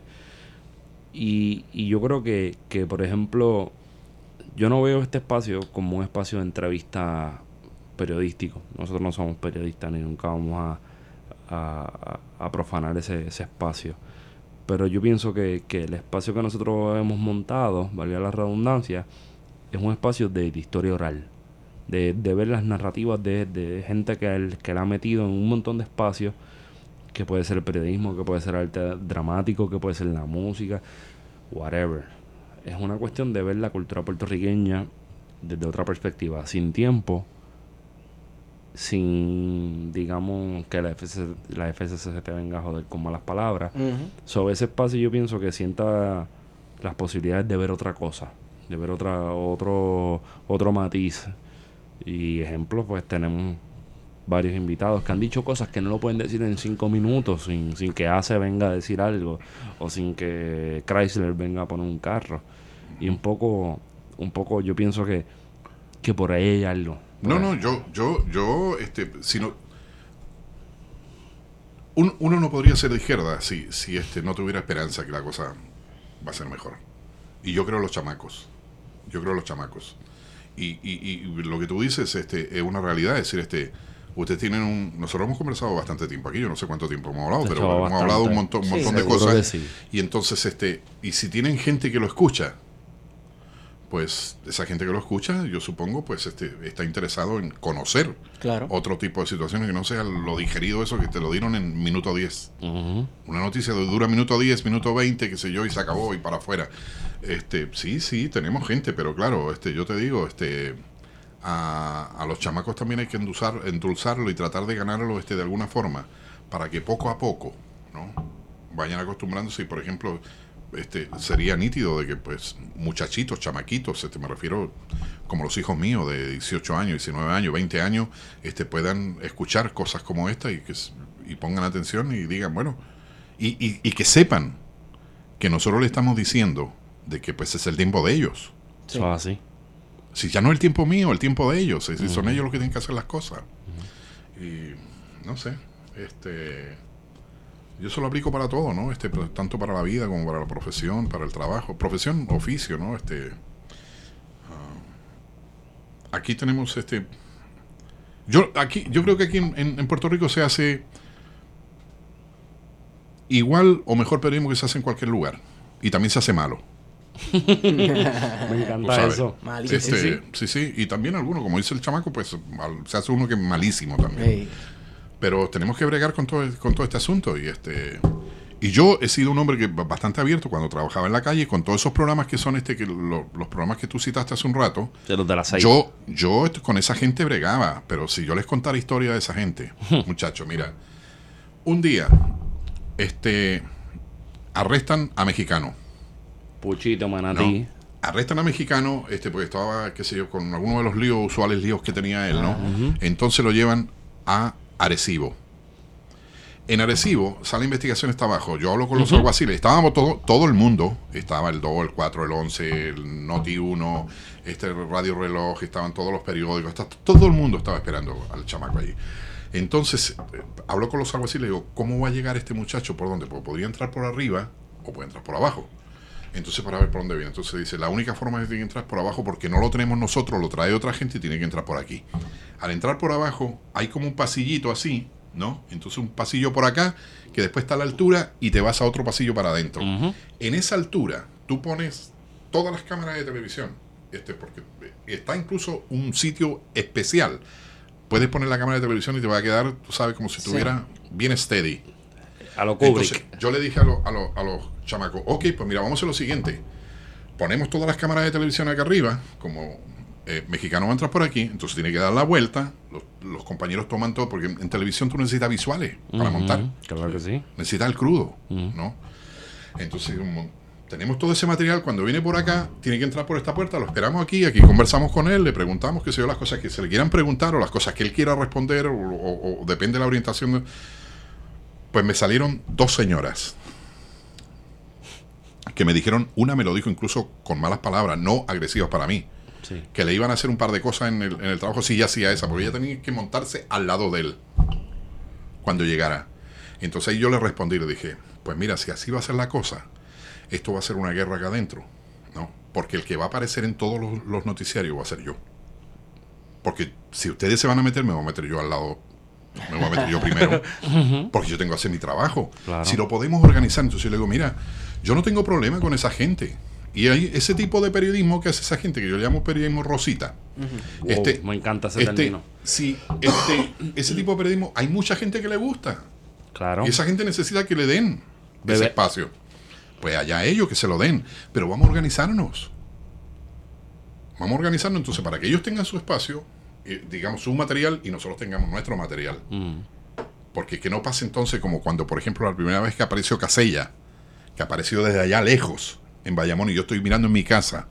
Y cuando de golpe allá lejos se meten las mismas dos señoras en el medio y todos los camarógrafos estaban acá, entonces el, el crudo que tiene todo el mundo lo tiene desde acá con esas dos personas caminando con él. El zooming. Y esos dos programas son el 2 y el 4. Entonces, este, tú sabes, eso, si nos podemos organizar, yo, yo no tengo problema con eso, nos podemos organizar, ustedes hacen lo suyo, nosotros hacemos lo nuestro, qué sé yo, con todo esto. Y podemos trabajar, podemos trabajar, pero es- nos tenemos que organizar. Por eso digo yo, este, sí, eh, eh, eh, el tribunal, si acepta meter cámara, tiene que tener mucho cuidado con eso. Con quiénes se va a meter, tú sabes, porque este, yo también quiero, me gustaría que hubiese cámara en los tribunales, para que la gente sepa cómo, cómo se dan los procesos judiciales. Pero también tiene que ser con mucha meticulis- meticulosidad y entonces tienen que este, saber este a quién meten, este, cómo dan el material y todo eso, porque como esta gente son ahora los que digitan la información, ahí es donde la cosa como que se pone media complicada, ¿no? Para decirlo de alguna manera. Vamos a ir cerrando. Cuentas pendientes. Salió en un momento medio incómodo de la historia puertorriqueña, ¿verdad? Que fue en los tiempos huracana- huracanados. Ajá. ¿Dónde está ahora mismo? Pues cuentas pendientes, sabe, este, el, el documental, ah, nosotros lo hicimos también con mucho esfuerzo, mucho trabajo, este, ah, pusimos bastante corazón en hacer el trabajo. Yo estoy bastante satisfecho con el trabajo que ha hecho Arlene, porque creo que tú sabes, este, ah, no cuenta, no cuenta el documental como un documental común y corriente, sino lo cuenta como una historia. Entonces es una historia que es una historia humana y que se puede comprender en cualquier lado. Yo, yo siempre digo a ella, mira, esa historia la llamamos a Kazajstán le ponemos este subtítulo, la gente va a entender porque hay una historia humana detrás de eso. Se, Ah, se le sí. puso rostro y se humanizó este, una situación complicada como la dictadura en Argentina y en Chile. Así que yo creo que pues, se puede entender en algunos lados. Claro, a lo mejor pierden un poco la contextualización, ¿no? Este, que, que- que- que la gente de acá pues, lo entendería mejor. Yo creo que está, que, está bastante bien hecho. Este, yo quedé muy satisfecho. Yo pedí No lo he visto, que pero- todo el mundo, que todo el mundo pedí este de que fueran compañeros de acá, que fueran documentalistas puertorriqueños, ¿no? Este un poco un homenaje, digamos, al lugar que me recibió a mí. Y este eventualmente saldrá en algún lugar, es decir, se podrá adquirir, ya sea por DVD o en streaming en algún sitio, este, yo no sé si hará alguna cosa con alguna plataforma como una televisora local. Este, mientras tanto todavía anda cubriendo por, por ciudades. Entonces, pues, este va a Vieques, este, ha ido a Manatí, va este, a Orocovis, este, a, Mayagüez, a la universidad, Ponce, en fin, anda por ahí dando vuelta. Este, la que tiene todo ese periplo es este, la directora que Arlene Cruz Alicea. Pero este, estamos en eso y, y eventualmente en algún momento, ya digo, ella tendrá que este, decidir. Pues ahora le vamos a dar la posibilidad que si tú lo quieres ver, poder verlo cuando tú quieras verlo, ¿no? Este, Ya sea comprado en un DVD o este, de alguna otra forma. ¿no? Alquilado en, en alguna Alquilado plataforma. o pirateado, supongo yo, pues la gente piratea también cosas, tú sabes. Qué caray. Pero claro, yo no quisiera, pero en fin. Este, pero eso es un trabajo que tú sabes se hizo con mucho esfuerzo y yo creo que es este lo que te hayan contado, eh, pues vete a verlo cuando puedas y cuando esté en algún sitio disponible y después hablamos, me dice, yo estoy abierto. Con relación a eso estoy abierto a absolutamente todo tipo de discusión, todo tipo de planteamiento y este tanto desde el punto de vista ético como desde el punto de vista estético de los dos de, los, de los dos de las dos cosas. Me, Este- me gusta eso, Carlos. Carlos, y si, y si algún día pudiéramos tirarnos como el programa este que está en Netflix ahora, que son los muñequitos desde, de- de- el tiro desde, desde la espalda de los muñequitos y están viendo algo y lo están analizando. Ah, sí, sí, sí. Cinema Theater 3000 algo. Sí, sí, sí, sí. Con Carlos Weber hablando de cuentas pendientes. Piénsalo. No, Reseñarle, no, reseñarlo junto a Carlos Weber. como- Seguro. Me parece excelente. Para mí, eh, en mi francés estaría Captain. De verdad. Seguro. Claro. Y nos sentamos a ver eso. Y un poco a, a- a pensar un- la idea de, de, de cómo podríamos hablar de tantas cosas, Carlos. Historia, memoria, periodismo. Porque también hay que dividir una cosa. El, el, el el periodista que mucha gente pensaba que se comían en crudos por la mañana, tiene una historia que contar detrás. Nosotros hemos estado hablando, por ejemplo, y, yo sé que la comparación va a sonar media harsh para mucha gente, por hacer harsh para los millennials, que me incluye a mí, pero a usted no le va a molestar tanto. Nosotros hemos hablado de cómo en Puerto Rico se, se, se, se marginalizan poblaciones muy amplias, por ejemplo, de ambulantes, eh, narcodependientes, porque no se entiende, porque no se le da un contexto a la persona. Y un poco en Puerto Rico, pues, Carlos Weber, el tipo serio. El tipo que, que se come los nenes crudos y, Tiene cara de perro. tiene cara de perro. sí. No se ríe nunca. Coño, Carlos, pero qué bueno que el filtro, el filtro de Snapchat del pejito no salía en la época que estaba ahí, porque te jodido con eso.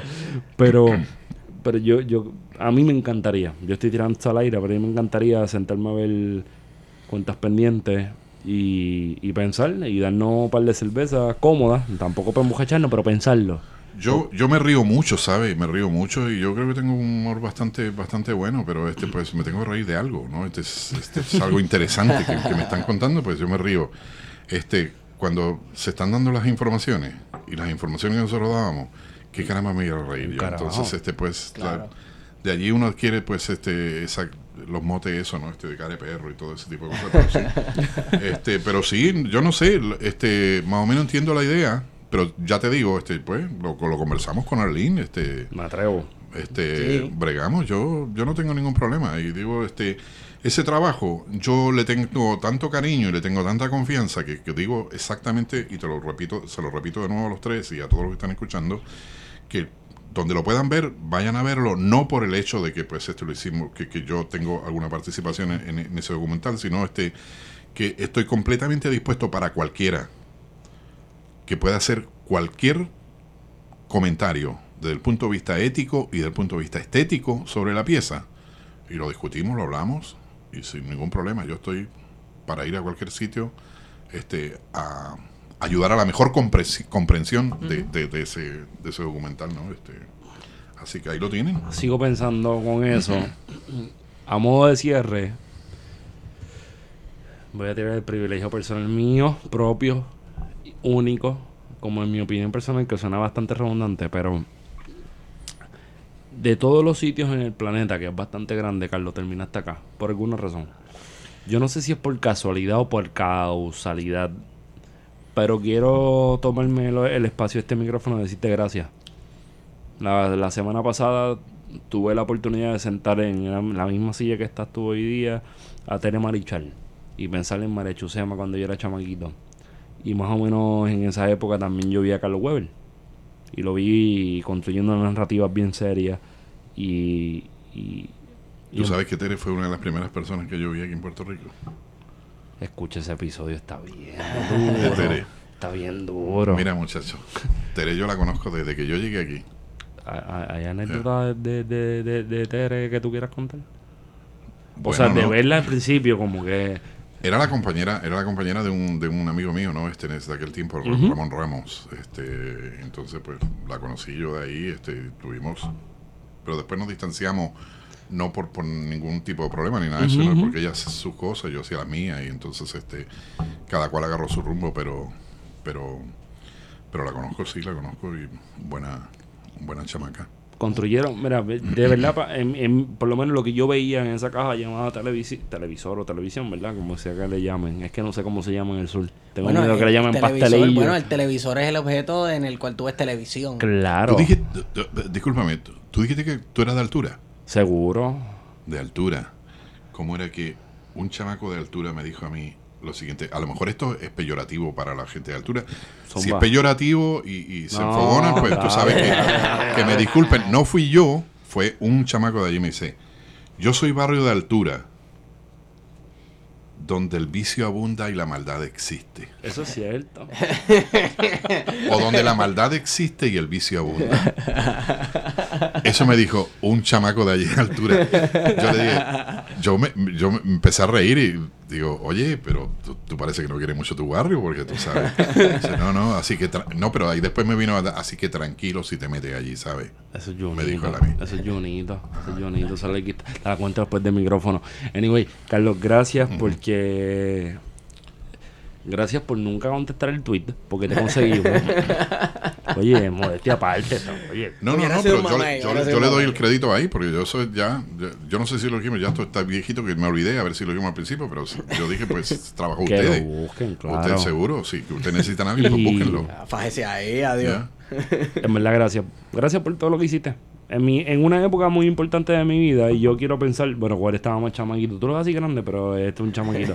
Esteban no. Esteban más o menos somos un poco más contemporáneos. En, en Que un no se me ponga muy sentimental y se me No, aquí, sí, sí, este No, Este, por este, favor. bueno. Pero, sorprende. No, no, pero yo, yo, yo, si llora en mi hombro también este lo puedo aguantar.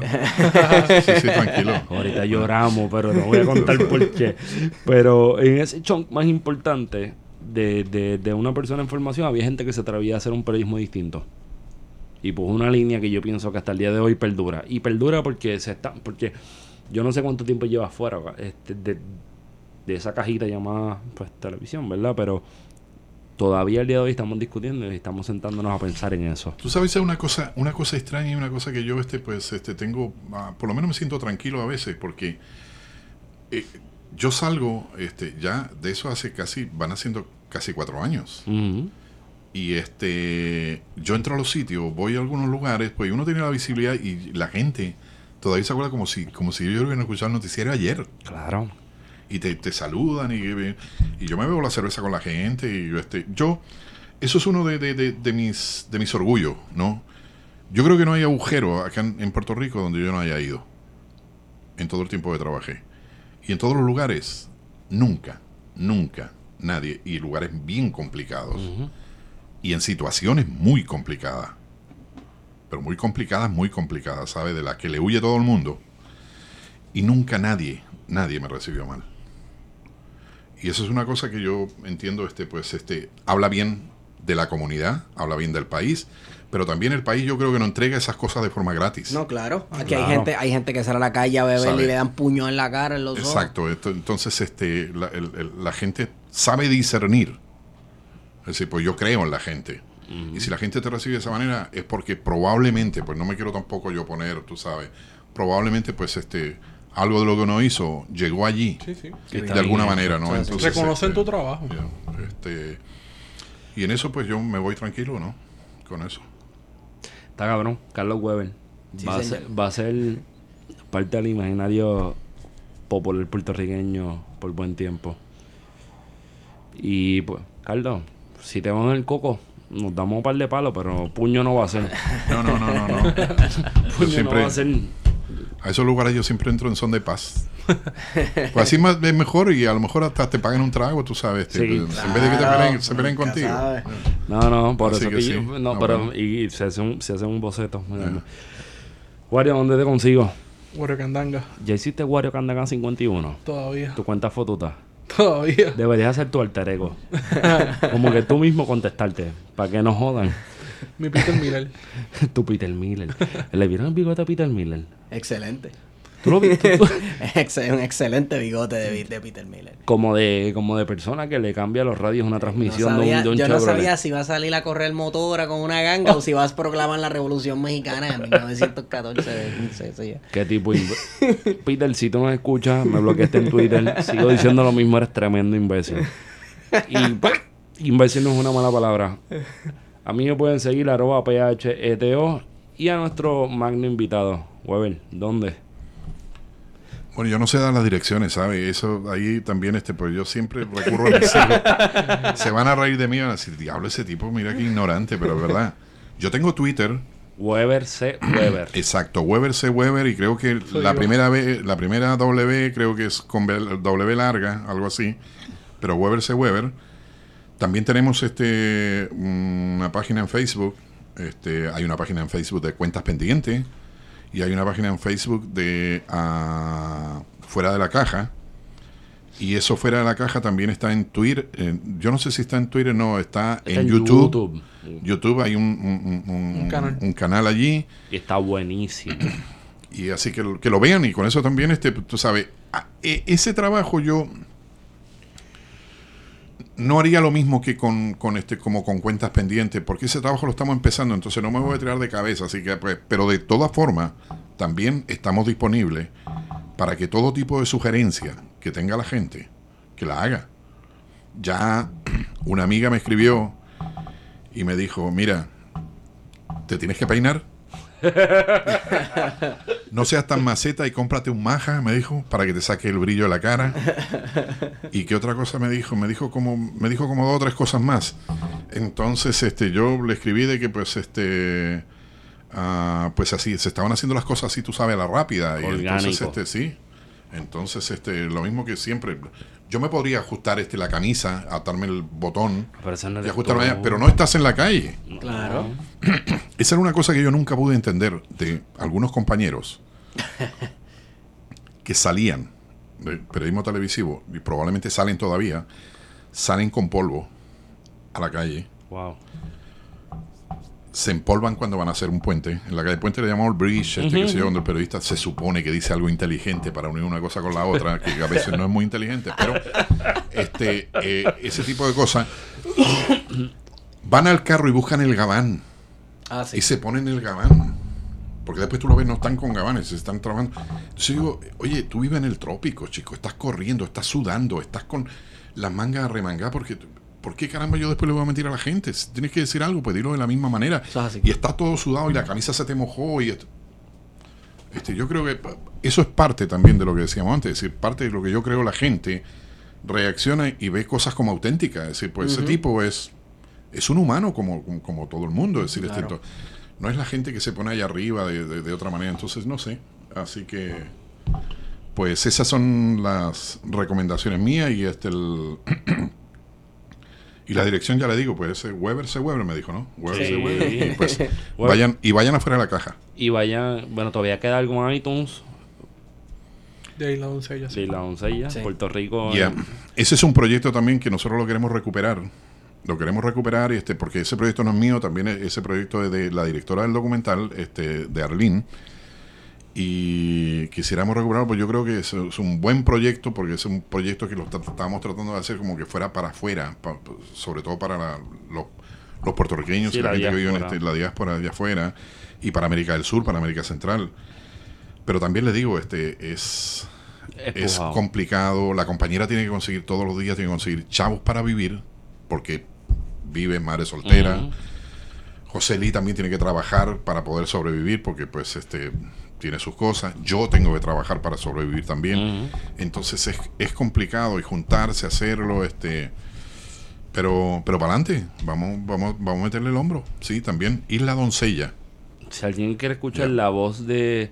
Mira, yo quiero pensar que de todas las casualidades. de- a ti te va a dar gracias, Esteban. Ah. Yo quiero pensar que de todas las casualidades del mundo. O sea, que dicen que la voz de Dios en inglés es Morgan Es Freeman. Morgan Freeman. La voz de Dios para mí en español es Carlos Webb. O sea, yo escuchaba Isla Doncella y era como que esta voz con un bajo salvaje y. ¡Wow! Es viejito, pero meterle mano. Así que. ¿Qué viejito que Yo. No, No, es podcast, Está bien, podcast. está bien, está bien. podcast. el podcast. No, no, Es el un chiste, a veces yo me pongo este chistoso así, este, ¿no? Bueno, Está bueno. Y esta es la nota al calce nota el 37. caso 37 antes de irnos, les tengo una adivinanza. ¿Por qué nunca ha habido un golpe de estado en Washington DC? Yo la sé, ¿Por qué? porque no hay embajada de los Estados Unidos. Hemos sido con ustedes. ¿Eh? Plan de contingencia.